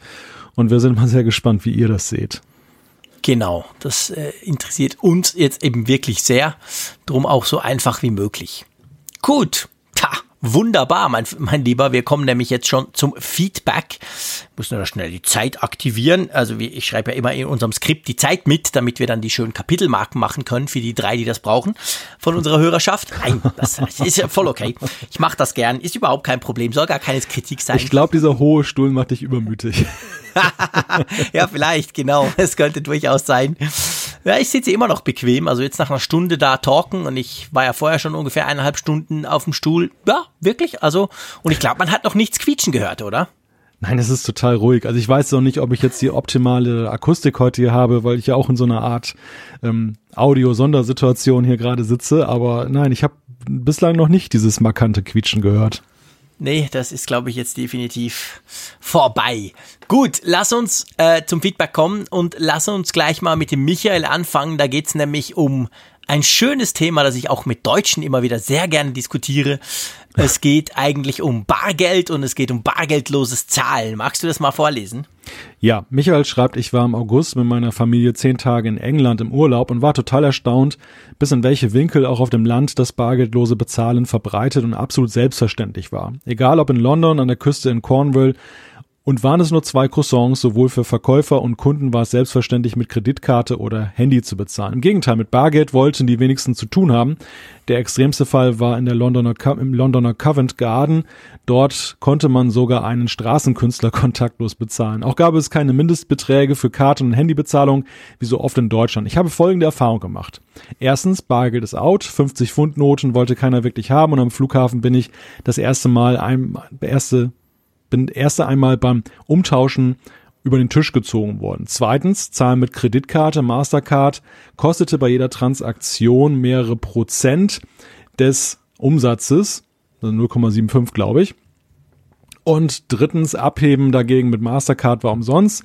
Jedoch, äh, muss ich mal gucken jetzt hier, Du hast mir auch ausgerechnet, die Feed, das Feedback, das über drei Seiten geht, hier gegeben. Mein oh, sorry, du hast hier so einen kleinen mit, Bildschirm. Mit Soll ich weitermachen? Ja. ja, mach doch mal ja, bitte genau. weiter. Kann ein bisschen Luft holen. Er, er sagt, ab, abheben dagegen mit Mastercard war umsonst, jedoch schleppt man dann halt wieder das Bargeld mit sich herum und die Münzen sind groß und seltsam in England. Apple Pay mit der Kreditkarte von Boone zum Beispiel ist im Ausland kostenlos. Bevor wir zum anderen Punkt kommen von ihm, ähm, das ist ja lustig. Mir fällt das auch auf. Mir ist das zum Beispiel mit dieser, mit den großen Noten, also groß bitte in Anführungszeichen, ist mir in Holland aufgefallen. Ich meine, ich als Schweizer, ähm, wenn ich hier, ich kann ja hier an jedem Automaten Euro rauslassen, obwohl wir ja Schweizer Franken haben. Das, das geht problemlos. Das macht man auch, wenn man ins Ausland fährt. Und ich hatte dann irgendwie eine 100 Euro Note und das soll jetzt nicht komisch tönen, aber das ist für einen Schweizer jetzt nicht eine große Sache. Also wir haben auch eine 200 und eine 1000er Note und wenn ich will, kann ich einen Kaugummi theoretisch auch mit der, also problemlos mit der 200er Note zahlen. Aber selbst in Holland, was ja jetzt nicht Süditalien ist oder Südfrankreich, wo ich das auch schon kannte, wenn ich da mit der 100 Euro Note ankam, das war total schwierig, die überhaupt irgendwo einsetzen zu können. Meistens hieß es, nö, geht nicht. Also irgendwie, auch das ist mir aufgefallen. Also große Noten sind gar nicht unbedingt beliebt, weil das kompliziert ist. Ähm, ja, es ist schon spannend. Also das mit dem Straßenkünstler finde ich witzig, weil da hat mir der, der Danny, unser Hörer aus Hongkong, hat mir das erzählt von Hongkong. Dort ist es auch so, du kannst offensichtlich jeden, jeder, der dir da am Mittag Reis kocht auf seinem Fahrrad, kannst du eigentlich auch ähm, ähm, bargeldlos bezahlen mit dem Handy, mit so einem QR-Code und so. Da ist das auch völlig verbreitet. Da ist es völlig normal. Da brauchst du nicht mit, mit Geld hantieren. Wie stehst du dazu? Das, das ist eigentlich schon toll, oder? Das bargeldlose Zahlen meinst du? Ja, so generell, wenn man eigentlich das Bargeld gar nicht mehr braucht. Ja, klar. Ich meine, das, das schafft natürlich ja auch neue Freiheiten, gerade jetzt. Also heute ist so ein Tag mit 32 Grad gewesen. Und das Letzte, was du willst, ist dann eben viel Bargeld noch in deinen Taschen mit dir herumzutragen. Und dein, dein Smartphone hast du sowieso dabei oder deine Apple Watch macht es natürlich einfach, aber ist ja hier im, im Bargeldland Deutschland immer noch ein bisschen schwierig. Wobei das Phänomen mit den großen Geldscheinen habe ich tatsächlich ja auch schon beobachtet. Also obwohl man hier so auf Bargeld setzt, aber man will dann mhm. nicht, man will dann teilweise nicht mehr jegliches Bargeld haben. Und das finde ich dann halt mhm. halt besonders perfide, weil du dann ja, genau. genötigt wirst, dann als Käufer, als Kunde eben dann zu sehen, dass du die passenden Scheine immer parat hast. Also du kannst deinen Geldautomaten mittlerweile deinen, deinen Scheinmix selber einstellen. Dass wenn du zum Beispiel 500 Euro abhebst, dann kannst du bei vielen Geldautomaten auch mhm. sagen, äh, welche Stückelung du haben willst und dann kannst du so ja. wie beim Banküberfall sagen, einen kleinen Schein bitte, dann bist du auf der sicheren Seite. Kleine ungezählte Scheine, genau. ja, also ja, es stimmt. Das, ist, das kann man bei uns auch. Also das kann man bei uns auch beim beim Geldautomaten. Ich habe letztens noch so als, ich will jetzt nicht sagen letzten Schritt, aber ich habe mir letztens habe ich mein mein Portemonnaie abgeschafft. Also wie sagt man Portemonnaie auf Deutsch? Du weißt, was ich meine. Die die ja Portemonnaie. Das, das, Portemonnaie, genau. Also, da also manche, manche sagen auch Geldbeutel oder Brieftasche. Ja, genau, genau. Genau, Brieftasche, ja. das war das Wort, das mir jetzt gerade nicht eingefallen ist. Obwohl ähm, man gar wo keine eben Briefe ja das, drin trägt. genau, komisch. Da schickt man noch E-Mails, muss eigentlich Mailtasche heißen. ja, braucht man eben auch nicht, genau. Also da, wo die Karten und das Bargeld drin sind und habe das jetzt quasi ausgetauscht, weil mir einfach, ich dachte, ja, es ist viel zu groß und das nervt und ich schlepp's immer mit und habe mir jetzt so ein, so ein, weißt du, so ein Kartenhalter eigentlich nur noch. Ich habe nur noch irgendwie acht Karten dabei und sonst nichts. Und da hat so ein Zusatzfach so für wirklich das Notgeld sozusagen. Da habe ich so einen 20 äh, Frankenschein zusammengefaltet, 3000 Mal und dann da reingelegt und bin jetzt seit drei Wochen damit unterwegs und es funktioniert problemlos. Also ich, ich komme relativ gut. Also ich hatte zweimal, wo ich gesagt habe, nee, kann man nicht mit Karte zahlen. Da gehe ich halt wieder raus, denke, okay, machst du kein Business mit mir, selber schuld. Aber ich schlepp vor allem viel weniger mit mir rum. Also das ist schon, das ist schon sehr, sehr praktisch. Also ich bin Aber ein absoluter Verfechter von, von Bargeld los. Aber schneidet das nicht die Hose kaputt, dieses Etui? Ich finde die immer so ziemlich scharfkantig so vom Ansehen. Ja, nee, nee, da gibt's natürlich, du, da gibt's, ich habe mich dann, ich habe da mal gegoogelt und gemerkt, wow, das ist ja ein Markt für sich. Da gibt's ja unglaublich ja. viele Dinge. Ich habe mir dann so ein holländisches, paar, das heißt Securit oder so. Da hast du so ein fancy, also erstens ist natürlich mit Leder, hu, böse, böse, totes Tier, ist ja. umwickelt, also das ist dann nicht so scharfkantig und vor allem, du hast so zwei Schieberegler unten dran, da kannst du so einmal klicken und dann fächert die Karten so auf. Weißt du, da machst mhm. du zirk, dann, dann rutschen die quasi raus, so schön gefächert, da kannst du die rausziehen, die du gerade brauchst. Und das ist schon, also das ist auch entsprechend teuer, muss ich sagen. Mhm. Aber ich dachte, ich will das unbedingt ausprobieren und bin sehr zufrieden damit. Klar, man könnte auch nur mit dem iPhone rumlaufen. Das würde ja eigentlich auch gehen. Aber ähm, da so weit bin ich noch nicht. Das traue ich mich noch nicht ganz, weil Apple Pay dann doch nicht ganz überall funktioniert. Also das wäre dann der nächste Schritt letztendlich, dass man die ganzen Karten weglässt ja. und nur noch das iPhone dabei hat. Ja, da, da bin ich ja eher äh, angesiedelt. Also ich bin der, der mhm. Ansicht, dass wenn jetzt schon elektronisch, dann doch im Jahre 2019 bitte alles elektronisch, ja. was natürlich eine ziemlich ähm, illusorische Vorstellung ist, weil es ja längst noch nicht für alles ein Pendant gibt auf dem iPhone oder auf dem Smartphone generell. Also Personalausweis ja. wäre so ein Ding, Führerschein, Gesundheitskarte, genau. ähm, Versicherungskarte, ähm, was man noch so, was man noch so hat. Also im Grunde möchte ich am liebsten alles im Wallet haben, digital. Und ich das, auch. das wäre mein Traum, ne? Gar keine Brieftasche mehr dabei haben. Das, das wäre, das wäre exzellent. Ja, meine auch. Aber da sind wir noch sehr weit von entfernt. Und insofern ist das, was du da gerade skizziert hast, wahrscheinlich der ideale Mittelweg. Ich habe mir die Dinge auch schon mal angeguckt. Ich, ich bin tatsächlich immer wieder davor zurückgeschreckt, weil ich dachte, naja, jetzt zum Blechkasten ähm, dann doch lieber dann das Kunst, das Kunstleder wohlgemerkt, äh, Portemonnaie dann im, in der Tasche haben. Das, äh nee, es braucht wirklich deutlich weniger Platz und, und das, was ich habe, eigentlich ist eben so rund, dass es dir nicht die Tasche kaputt macht. Also das gibt dann auch in verschiedenen Größen. Wenn du nicht so viele Karten hast, gibt sind die Dinger natürlich auch kleiner. Ich habe natürlich gleich die XXL-Variante genommen, weil ich dachte, ich will trotzdem am Anfang mal alle Karten dabei haben.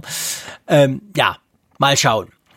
Gut, ähm, er hat noch ein zweites Feedback gegeben. Ich tue das so ein bisschen zusammenfassen. Das fand ich noch spannend. Und zwar, da geht's ja auch ums Bargeld. Er hat gesagt, das einzige Problem, was er halt hatte, vor allem mit Apple Pay, war dann, wie er denn jetzt eigentlich im Restaurant zum Beispiel Trinkgeld gibt weil das ja oft auch nicht gern gesehen wird. Manchmal sind die ja mit ihren Kästchen, wenn sie da kommen, überspringen sie. Also du kannst ja normalerweise irgendwas kostet 30 Franken und dann gibt sie es ein und dann gibt's ja eigentlich normalerweise, zumindest bei uns, bei diesen Zahlterminals, die sie dir da an den Tisch bringen oder so, gibt's dann der nächste Schritt ist, du könntest eben noch dein Trinkgeld da reinhacken und dann sagst du noch zwei Franken und dann kostet halt 32 am Schluss. Aber das wird oft, das fällt mir auch auf hier bei uns in der Schweiz, wird dann oft übersprungen von denen, die, die, die mich bedienen quasi. Und dann, ähm, ja, ich denke dann immer selber schuld. Wenn du das Feature nicht nutzt, gibt's halt nicht, weil ich habe ja kein Bargeld. Und er hat dann auch gesagt, also bei einer Bedienung im Restaurant hat ihm gesagt, ja, sie hätte den Tipp lieber bar, was natürlich dann irgendwie auch nicht so ganz passt, oder? Wie, wie, wie machst du das in so einem Fall? Ja, du weißt ja, ich lebe ja im Bargeldland Deutschland. Ich zahle sowieso meistens Bahn. Ach so. ja, Eben aber doch. Okay, okay. Das, das, das Dilemma, glaube ich, mit dem Trinkgeld hat eine andere Ursache und die ist eigentlich weniger elektronischer äh, ja, Natur, sondern ich glaube, es liegt einfach daran, wie mit, mit Trinkgeld umgegangen wird, wie die Geflogenheiten sind. Ich weiß aus Deutschland, dass es so ist. Es gibt da äh, verschiedene Modelle, dass die Kellner dann tatsächlich selbst behalten dürfen. Einige müssen es komplett irgendwie an, an den Chef zahlen und bei einigen wird es in einem Pool mhm. getan und dann aufgeteilt, dann kameradschaftlich unter allen. Und ich denke mal, das ist auch das, was jetzt hier Michael da eben genannt hat, was, was dahinter mhm. steckt. Also, dass wenn jemand sagt, gib's mir bar, dann hat das einfach den Grund, dass es dann vom komplett am Chef vorbeigehen soll und am Unternehmen wohingegen dann bei den anderen Varianten dann jeweils dann irgendwie eine Art Modus dann wahrscheinlich da ist. Mhm. Ja, okay, das, da, da habe ich noch gar nicht, ja, stimmt eigentlich, logisch. Also wie machst du dann die Aufteilung, wenn es elektronisch ist? Wo geht das hin? Wie wird das ausgewiesen? Wo steht das drauf?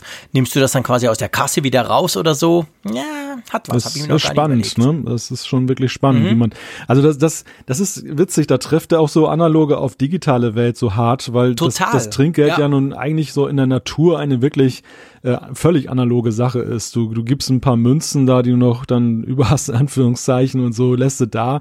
Das, das ist ja, ist ja nicht so eine konzertierte Geschichte wie normalerweise eben der, der Kauf des, des Guts, des Essens zum Beispiel. Und das, das ähm, ist, finde ich, tatsächlich schwer zu übertragen in die digitale Welt. Klar, es gibt so ein paar Musterbeispiele, könnte man sagen, wie Michael ja auch sagt, von wegen, mach's doch so, ist doch super. Aber mhm. der, da zeigt sich am Ende halt auch, das ist nicht wirklich ein standardisiertes Verfahren, was da auch überall bei allen praktiziert wird. Nee. Nee, definitiv nicht. Und ich meine, was man natürlich gar nicht vergessen darf, wir sprechen jetzt von der Schweiz und Deutschland, aber zum Beispiel in den USA ist das Trinkgeld ja eigentlich die Bezahlung der, der Kellner zum Beispiel. Ja. Also da ist es ja nicht so, dass das einfach, da darfst du es auch nicht weglassen. Also da ist es ja dann, was ist es, 15, 18 Prozent, je nachdem. Und da ist das natürlich, das, das ist eigentlich ihr Lebensunterhalt. Mhm. Also von dem her gesehen, die kriegen fast nichts oder gar nichts, je nachdem im Restaurant. Und da sieht's dann natürlich nochmal ganz anders aus. Also da, da hat's dann auch eine ganz andere Wichtigkeit als bei uns.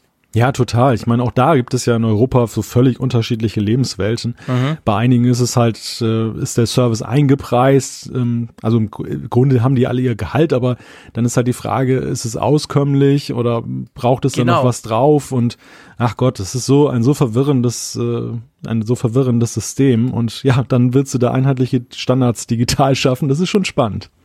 Ja, nee, das ist super schwierig. Das ist genau der Punkt. Also Gut, dann zum nächsten Feedback, das ich vorlesen werde, weil ihr müsst euch vorstellen, also der Malte, der arbeitet ja normalerweise auch an einem schönen iMac 5K.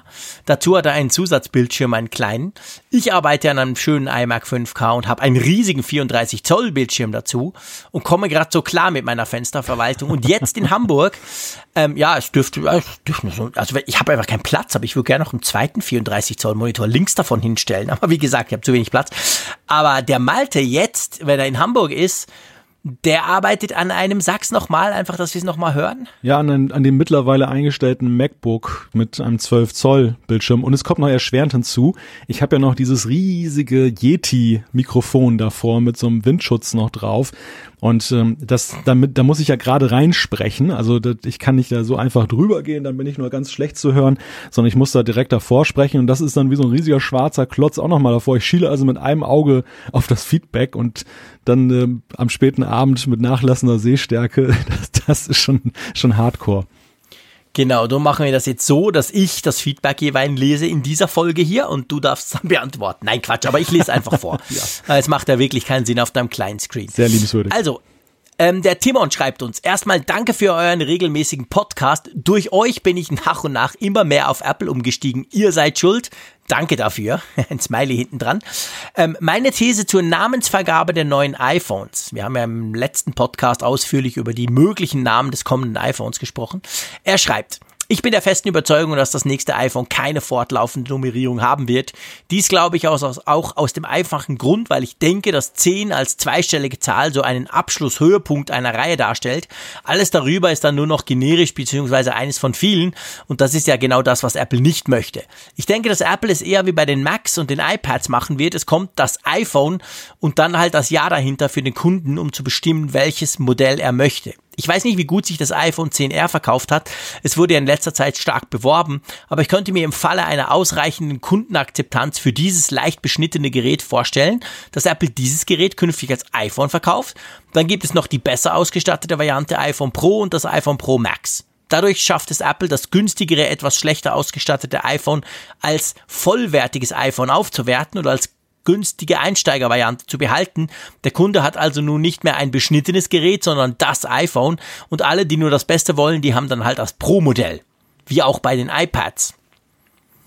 Äh, ist, ist absolut schlüssig, oder? Ja, aber hat mich trotzdem nicht überzeugt. es ist mit, mit dem Namen sowieso nie zu überzeugen. ja, das stimmt. Ich bin da sehr kritisch. Das, das stimmt. Also ist zugegeben. Beim, beim Namen äh, mache ich mir schon so meine Gedanken drüber und ich weiß auch ganz genau, dass er am Ende nicht so eine gewaltige Rolle spielt, wie er diskutiert wird. Aber ich finde gerade beim iPad das ist für mich nicht wirklich ein überzeugendes äh, Argument, denn äh, das fällt mir persönlich extrem schwer, das auseinanderzuhalten, wenn ich dann, äh, es ist ja eben so, es ist ja meist noch das Vorjahres-iPad unterwegs oder das Vorvorjahres-iPad. Diese ganzen Sachen kursieren ja alle noch auf dem Markt und ich finde die unglaublich schwer auseinanderzuhalten mit diesen, mit diesen Generationszahlen oder dem, dem sowieso Jahresmodell, weil selbst ich als äh, Apple-Freak mhm. weiß so Jahre später nicht mehr so genau, was die Unterschiede sind, während ich bei den Nummern komischerweise mir das besser merken kann. Und äh, klar, also logisch kann man sich die Nummern besser merken, beziehungsweise die Nummern reihen ein, so muss man es eigentlich sagen. Aber ich glaube halt nach wie vor, dass das so eine Tech-Bubble-Geschichte ist, wo wir uns drin bewegen. Uns stört das. Ich weiß dann nicht, welches iPad das ist. Aber ich glaube nach wie vor, der normale Kunde geht in den Laden, ich möchte ein iPad. Und dann gibt's halt die preislichen Unterschiede. Und da muss halt der Verkäufer ihm das so ein bisschen erklären und dann nimmt er je nach Budget das iPad mit nach Hause. Und es ist ihm, da bin ich völlig überzeugt, scheißegal, was das für ein iPad ist, wie das heißt, ob das eine 8 hat, eine 9. Und ich glaube eben beim iPhone ist es auch so. Ich glaube, die Leute, die kommen nicht, also ich, ich sehe das selber im Büro. 150 Leute, die wissen alle, ich bin da der iPhone-Freak. Dann kommen die zu mir und sagen, hey, ich habe ein neues iPhone gekauft. Dann sage ich, hm. cool, welches denn? Pff, äh, das für 800. Aha, Tja, das könnte jetzt das 8 Plus sein, das gibt's ja immer noch, oder das XR. Zeig's mir mal. Aha, das ist das 10R, okay. Also, das ist denen völlig wurscht. Ich glaube, das ist überhaupt kein Thema. Sie hm, interessiert nur ja. uns. Jein, ja, also du weißt, ich bin ja auch ein Anhänger der Theorie, dass die Leute sich die Namen nicht merken und dass sie dann eben nur von dem iPhone sprechen, also viele Nutzer, gerade die mhm. nicht so technikaffin.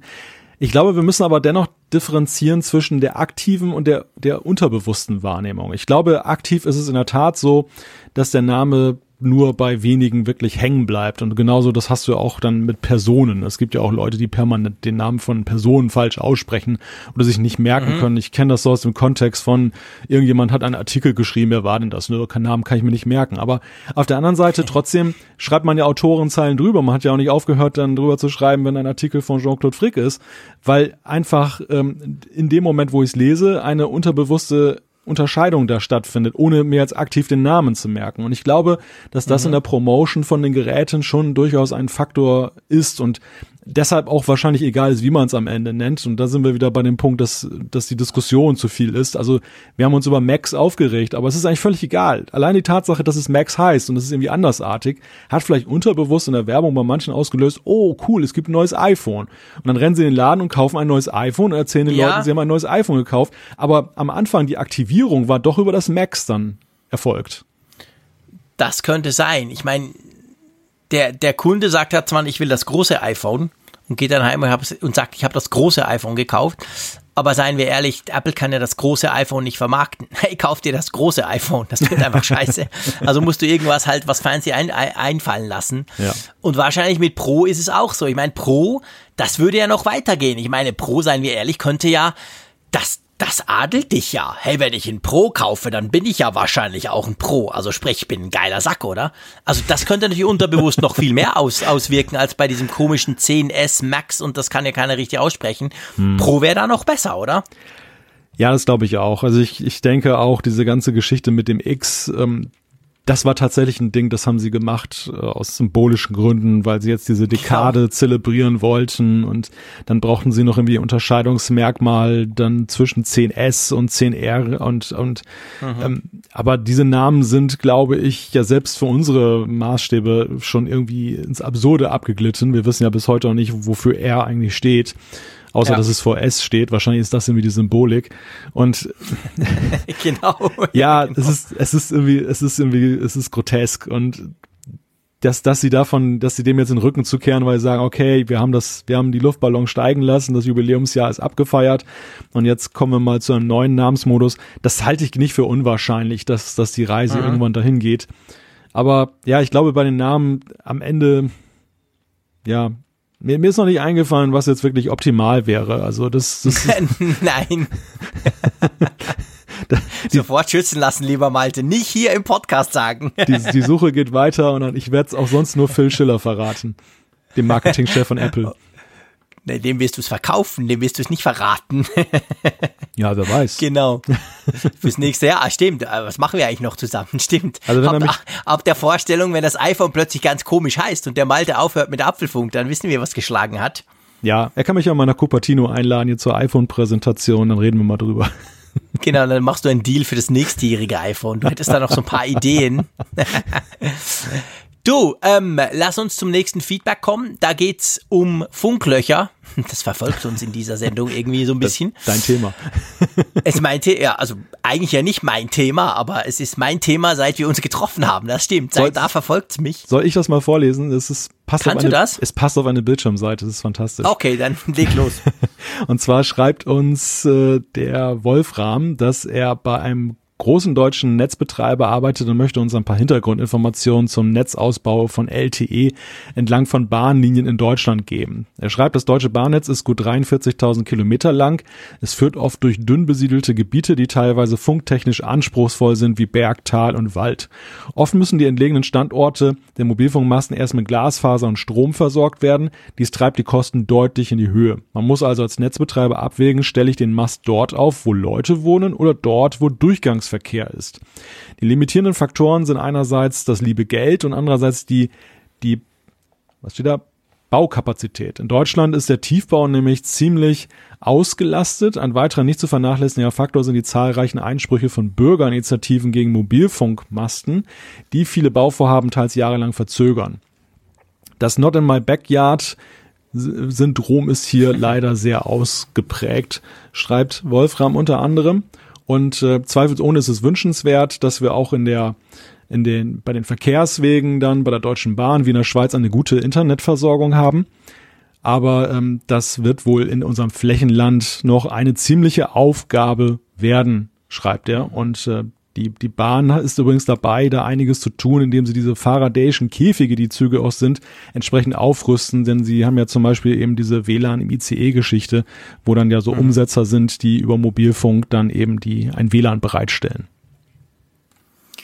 Ja, spannend. Also klar, ich meine, das, das, das sind natürlich viele Probleme hinten dran, die, die wir nicht sehen. Wir sehen halt einfach, oh, es geht ja nicht, was ist denn da los? Ähm, und das, ich meine, was ich spannend finde, das ist natürlich ein Punkt, den haben wir sicher viel, viel weniger. Und zwar, ich, ich möchte einfach den Punkt vor allem rausnehmen. Das ist mit, der, mit, der, mit der Abwägung, stelle ich den Mast dort auf, wo Leute wohnen oder den Durchgangsverkehr. Weil bei uns, die Schweiz, das wisst ihr, ist extrem kleinteilig.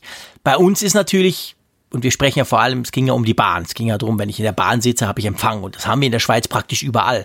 Aber wir haben auch den Vorteil natürlich, dass wir wenn ich jetzt in der Bahn salopp gesagt zwischen Bern und Zürich irgendwo einen Mast aufstelle, damit ich im Zug surfen kann, dann wohnen da auch Leute drumrum.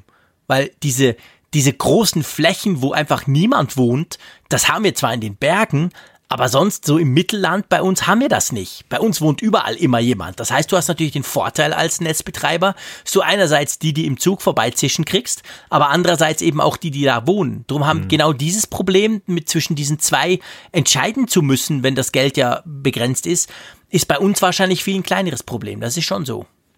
Ja, also dieser Flächenlandfaktor ist sicherlich ein Punkt. Ich habe auch kürzlich auch noch mit jemandem von einem Mobilfunkunternehmen gesprochen und habe ihn mal zu dieser Situation befragt, beziehungsweise ich habe gesagt, die Schweizer machen sich lustig über mich und äh, was kann ich, was, was kann ich denen entgegenhalten? Und da meinte er, ja, da gibt's ja noch einige Faktoren und ähm, Wolfram hat das ja auch schon genannt, dieses Not in my backyard Syndrom ist halt sehr ausgeprägt. Das geht auch so weit, dass es, es gibt teilweise in deutschen äh, Dörfern und Städten Gestaltungssatzungen. Das heißt, wie hoch darf ein Bauwerk sein? Und äh, da wird den Mobilfunkern dann vorgeschrieben, sie mögen doch bitte auf der nicht höher als das höchste Haus im Ort dann ein, eine Mobilfunkantenne hinstellen, was natürlich bei einem eingeschossigen Fachwerkhaus nicht sehr hoch ist und dann ziemlich sinnlos ist, weil man dann eben da nur 500 Meter mit abdeckt mit der Antenne. Und das ist halt auch so ein mhm. Punkt. Also wir wollen alle tolle Mobilfunkversorgung haben oder zumindest große Teile der Bevölkerung, aber wir wollen halt nicht dann diese in Anführungszeichen störenden, optisch störenden Masten haben, wenn kein hohes Gebäude da ist.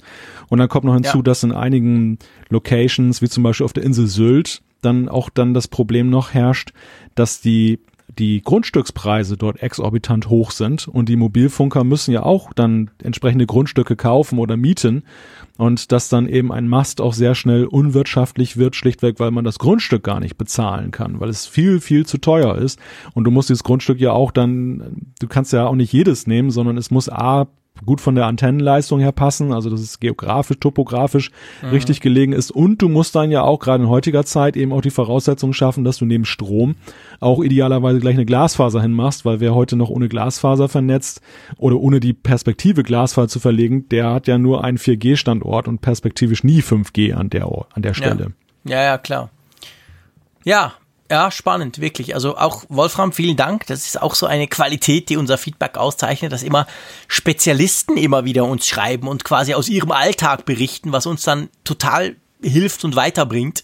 Ich möchte ein allerletztes Feedback von Christian reinnehmen, da geht es um den Dark Mode unter iOS 13. Einverstanden? Ja. Das passt genau. doch eigentlich ganz gut in der späten Nacht am Mittwochabend, wenn wir mit dem Dark Mode quasi dann die Sendung beschließen. er schreibt, ich war anfangs ein großer Fan des Dark Mode unter iOS 13. Sieht einfach toll aus und reduziert ein bisschen den Akkuverbrauch, zumindest bei den AMOLED-Geräten. Er wird bei mir zum Sonnenuntergang aktiviert und deaktiviert sich wieder bei Sonnenaufgang. Aber mittlerweile habe ich ihn jedoch komplett deaktiviert. Mein Problem ist nämlich folgendes. Ich kann im Dunkeln nicht gleich erkennen, ob meine Finger direkt über dem Bedienelement ist, welches ich betätigen möchte. Ein dunkler Finger vor einem dunklen Bildschirm bleibt einfach dunkel. Ich brauche daher immer ein bisschen länger für die Eingaben. Nur wenn ich ein wenig Licht anmache, ist mein Finger wieder zielsicher und ich wüsste gerne, ob es nur mir so geht oder ob es euch auch schon aufgefallen ist. Also ich gehe mal davon aus, der Christian macht's im Dunkeln, also komplett im Dunkeln eben. Und dann ist das iPhone ja auf Dark Mode, also ist das iPhone auch dunkel. Ich nehme an, das ist die Idee dahinter. Ist dir das schon mal aufgefallen? Nutzt du überhaupt den Dark Mode? Jetzt in CarPlay oder wo? nein, nein, ich meine, äh, auf deinem iPhone hast du den Dark Mode äh, aktiviert mit iOS 13? Ja, also ich habe ja auf meinem Test, auf meinem Testgerät ja nur dann äh, iOS 13. Feigling, Feigling. ja, ich, ich, das ist tatsächlich längst nicht mehr eine, eine Angstgeschichte, sondern schlichtweg eine Zeitgeschichte, beziehungsweise ich muss immer noch prüfen, das ist auch übrigens, sollten Leute, die Betas in Erwägung ziehen, auch ähm, hinterfragen. Ich habe da so eine App drauf, die brauche ich, um Kreditkartentransaktionen zu verifizieren. Da musst du so ein, da musst du dann auf, in der App musst du sagen, okay, jetzt die Transaktion, die ich eingeleitet habe, das ist irgendwie ab September in der EU sowieso irgendwie Pflicht, dass dann das gemacht werden muss, dass du dann die immer gut sagen musst, diese, diese Transaktion. Und ich habe halt mhm. große Angst davor, dass diese App ähm, irgendwie so einen Mechanismus drin hat, wie viele Banking-Apps, dass sie unter Betas nicht funktioniert. Das heißt, ich muss ja. erstmal ein anderes Phone auf iOS 12 setzen, da jetzt diese, diese Transaktions-App drauf machen, damit ich auf meinem Produktiv-iPhone dann sagen kann, dass ich dort das installiere, so, sonst kann ich mir eine Kreditkarte dann in den Müll schmeißen. Das wäre natürlich sehr misslich. Also das ist so ein Punkt, den muss man mittlerweile auch überdenken, weil immer mehr Anwendungen da eben auch drauf landen und ähm, die manchmal nicht beta-kompatibel sind. So. Ja, und gerade solche E-Banking-Geschichten sind ja sehr oft eben, die gucken ja drauf, ist das quasi eine offizielle Version und wenn nicht, dann verweigern sie den Dienst. Das ging mir auch schon so. Ich habe mich so auch schon beim eigenen E-Banking ausgesperrt. Ja, ähm, zu, ähm, zu, deiner, zu deiner Frage, also Dark Mode, ich habe den tatsächlich in der, in der Beta, ich habe übrigens CarPlay gerade genannt, weil ich in der falschen Zuschrift gelandet war hier gerade. Ähm, ich habe den Dark Mode da per Default immer aktiviert, weil ich jetzt gerade auch dahingehend teste, jetzt auch mit unserer eigenen App. Also den, den nutze ich sehr intensiv. Gut. Ähm, mir ist das tatsächlich, also ich habe ihn auch, ich, ich mache es auch so, wie er es am Anfang beschreibt, wie er es am Anfang hatte, nämlich automatisch bei Sonnenuntergang und dann am Morgen wieder, wieder umschalten. Ähm, und ich nutze das iPhone auch ab und zu bei kompletter Dunkelheit im Bett, was man nicht unbedingt tun sollte, aber ja. Ähm, mir ist das jetzt noch nie aufgefallen, dass ich das Gefühl habe, ich treffe nicht so gut. Also, das ist mir tatsächlich noch nicht aufgefallen. Also ich, gut, vielleicht die Apps, die ich brauche, brauche ich so oft, dass wahrscheinlich der Finger schon vollautomatisch an den richtigen Ort hin, hin, hinpatscht. Aber dass ich da quasi bedien, ähm, ich sag mal, Bedienprobleme hätte, weil jetzt alles dunkel ist, das hatte ich noch nicht. Aber das ist natürlich schon eine spannende Frage, die wir wahrscheinlich dann erst noch mal so in der Breite stellen können, wenn dann alle iOS 13 haben und wenn dann alle mal den, I, äh, den, den Dark Mode ausprobieren, oder? Ja, kann ich also für mich tatsächlich auch erst dann beantworten, wenn ich das jetzt auf dem Produktivgerät habe, weil auf dem Testgerät ist das jetzt nicht so ein Szenario, was ich jetzt ständig habe. Ja, genau. Also auf dem Testgerät passiert einem das vielleicht weniger. Wir geben das einfach mal raus in unsere Community, die die iOS 13 schon testen. Ihr könnt das gerne mal ausprobieren oder ob ihr, ob ihr auch diesen Fall quasi habt, dass ihr das Gefühl habt, ja, ist halt nicht mehr so ganz einfach zu treffen oder die Bedienung ist dahingehend ungenauer, sage ich mal. Das wäre ganz spannend zu wissen. Könnt ihr uns gerne schreiben, dann nehmen wir das auch wieder auf. Vielen Dank, Christian, auch für dein ganz spezifisches Problem. Ja, lieber Malte, draußen ist es dunkel, schon seit vielen Stunden. Und ich würde jetzt mal sagen, der Apfelfunk wird auch dunkel. Wir beschließen nämlich die Folge 185. Bist du da einverstanden? Ja, das können wir sehr gerne machen. Dann kann ich auch weiter in Flugzeuge gucken. Das war auch der Grund, warum ich gerade ein bisschen abgelenkt war, während du die Zuschrift Flugzeuge vorgetragen gucken. Ja, ich, ich gucke hier nämlich dann aus meinem elften Stockfenster raus und sehe da hinten augenscheinlich den, den Flughafen Fuhlsbüttel hier von Hamburg. Und da heben irgendwie im Minutentakt dann immer Flugzeuge ab und ähm, blinken dann so dann am, am Horizont. Und das fand ich sehr fast. Bist du dir natürlich nicht gewöhnt bei dir in der Düne, gell? Da kommt nie ein Flugzeug vorbei. Na, na, na, na, na. Wir haben ja auch den, den Jade Weser Airport bei Wilhelmshaven. Oh. Ja, ja, da kannst Ist der so erfolgreich wie euer großer Hafen? Ähm, so ein Schiff pro Monat, oder? du Lausbub, du komm du erstmal nach Wilhelmshaven.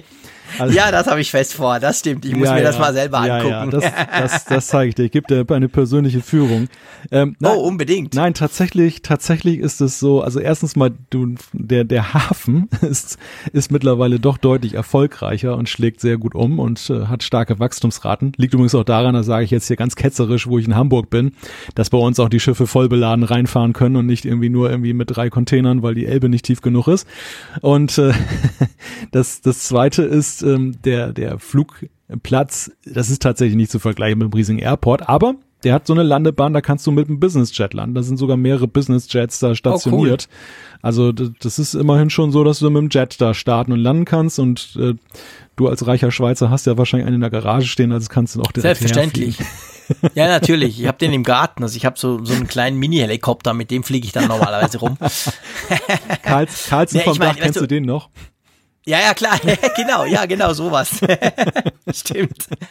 Ich meine, ich bin ja als Berner, muss ich ja sagen, da, weißt du, ich, ich, ich, ich tue jetzt nur so. Ja. Wir haben auch einen Flughafen Bern, aber der ist eigentlich erstens pleite, zweitens unnötig und drittens ist jetzt schon die vierte Airline hier pleite gegangen, weil es sich einfach nicht lohnt, von hier zu fliegen. Es ist zwar super praktisch, ich bin in drei Minuten durch die Security und in vier Minuten inklusive Security im Flugzeug, aber ähm, Zürich Airport ist so gut erschlossen mit dem Zug. Wir haben in Basel den, den Euro Airport. Wir haben auch in Genf noch einen größeren Flughafen. Also die Schweiz ist einfach zu klein, für das Bern als Hauptstadt noch einen eigenen Airport hat.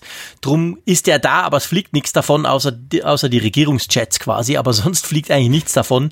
Drum, ähm, wenn ich da jetzt angebe, gebe ich natürlich eigentlich mit Zürich an. Und das ist ja dann auch weit genug weg, dass hier bei mir keine Flugzeuge drüber fliegen. Aber ja, von dem her gesehen, Du, ich freue mich, wenn du nächste Woche wieder in deiner gewohnten Umgebung bist. Dann ist erstens die Internetverbindung zwischen uns zwei besser. Zweitens hast du mehr Screen Real Estate und siehst dadurch besser unser Skript und überhaupt ist es angenehmer für dich.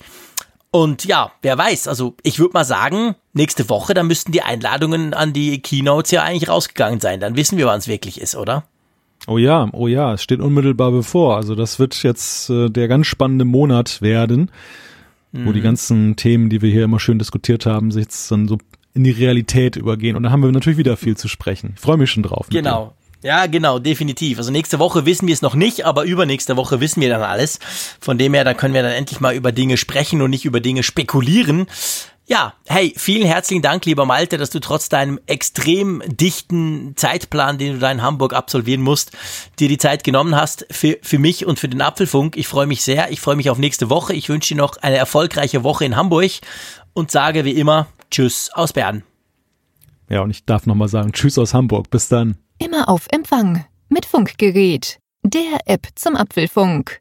Alle Podcast-Folgen zum Nachhören, alle Apple News zum Nachlesen.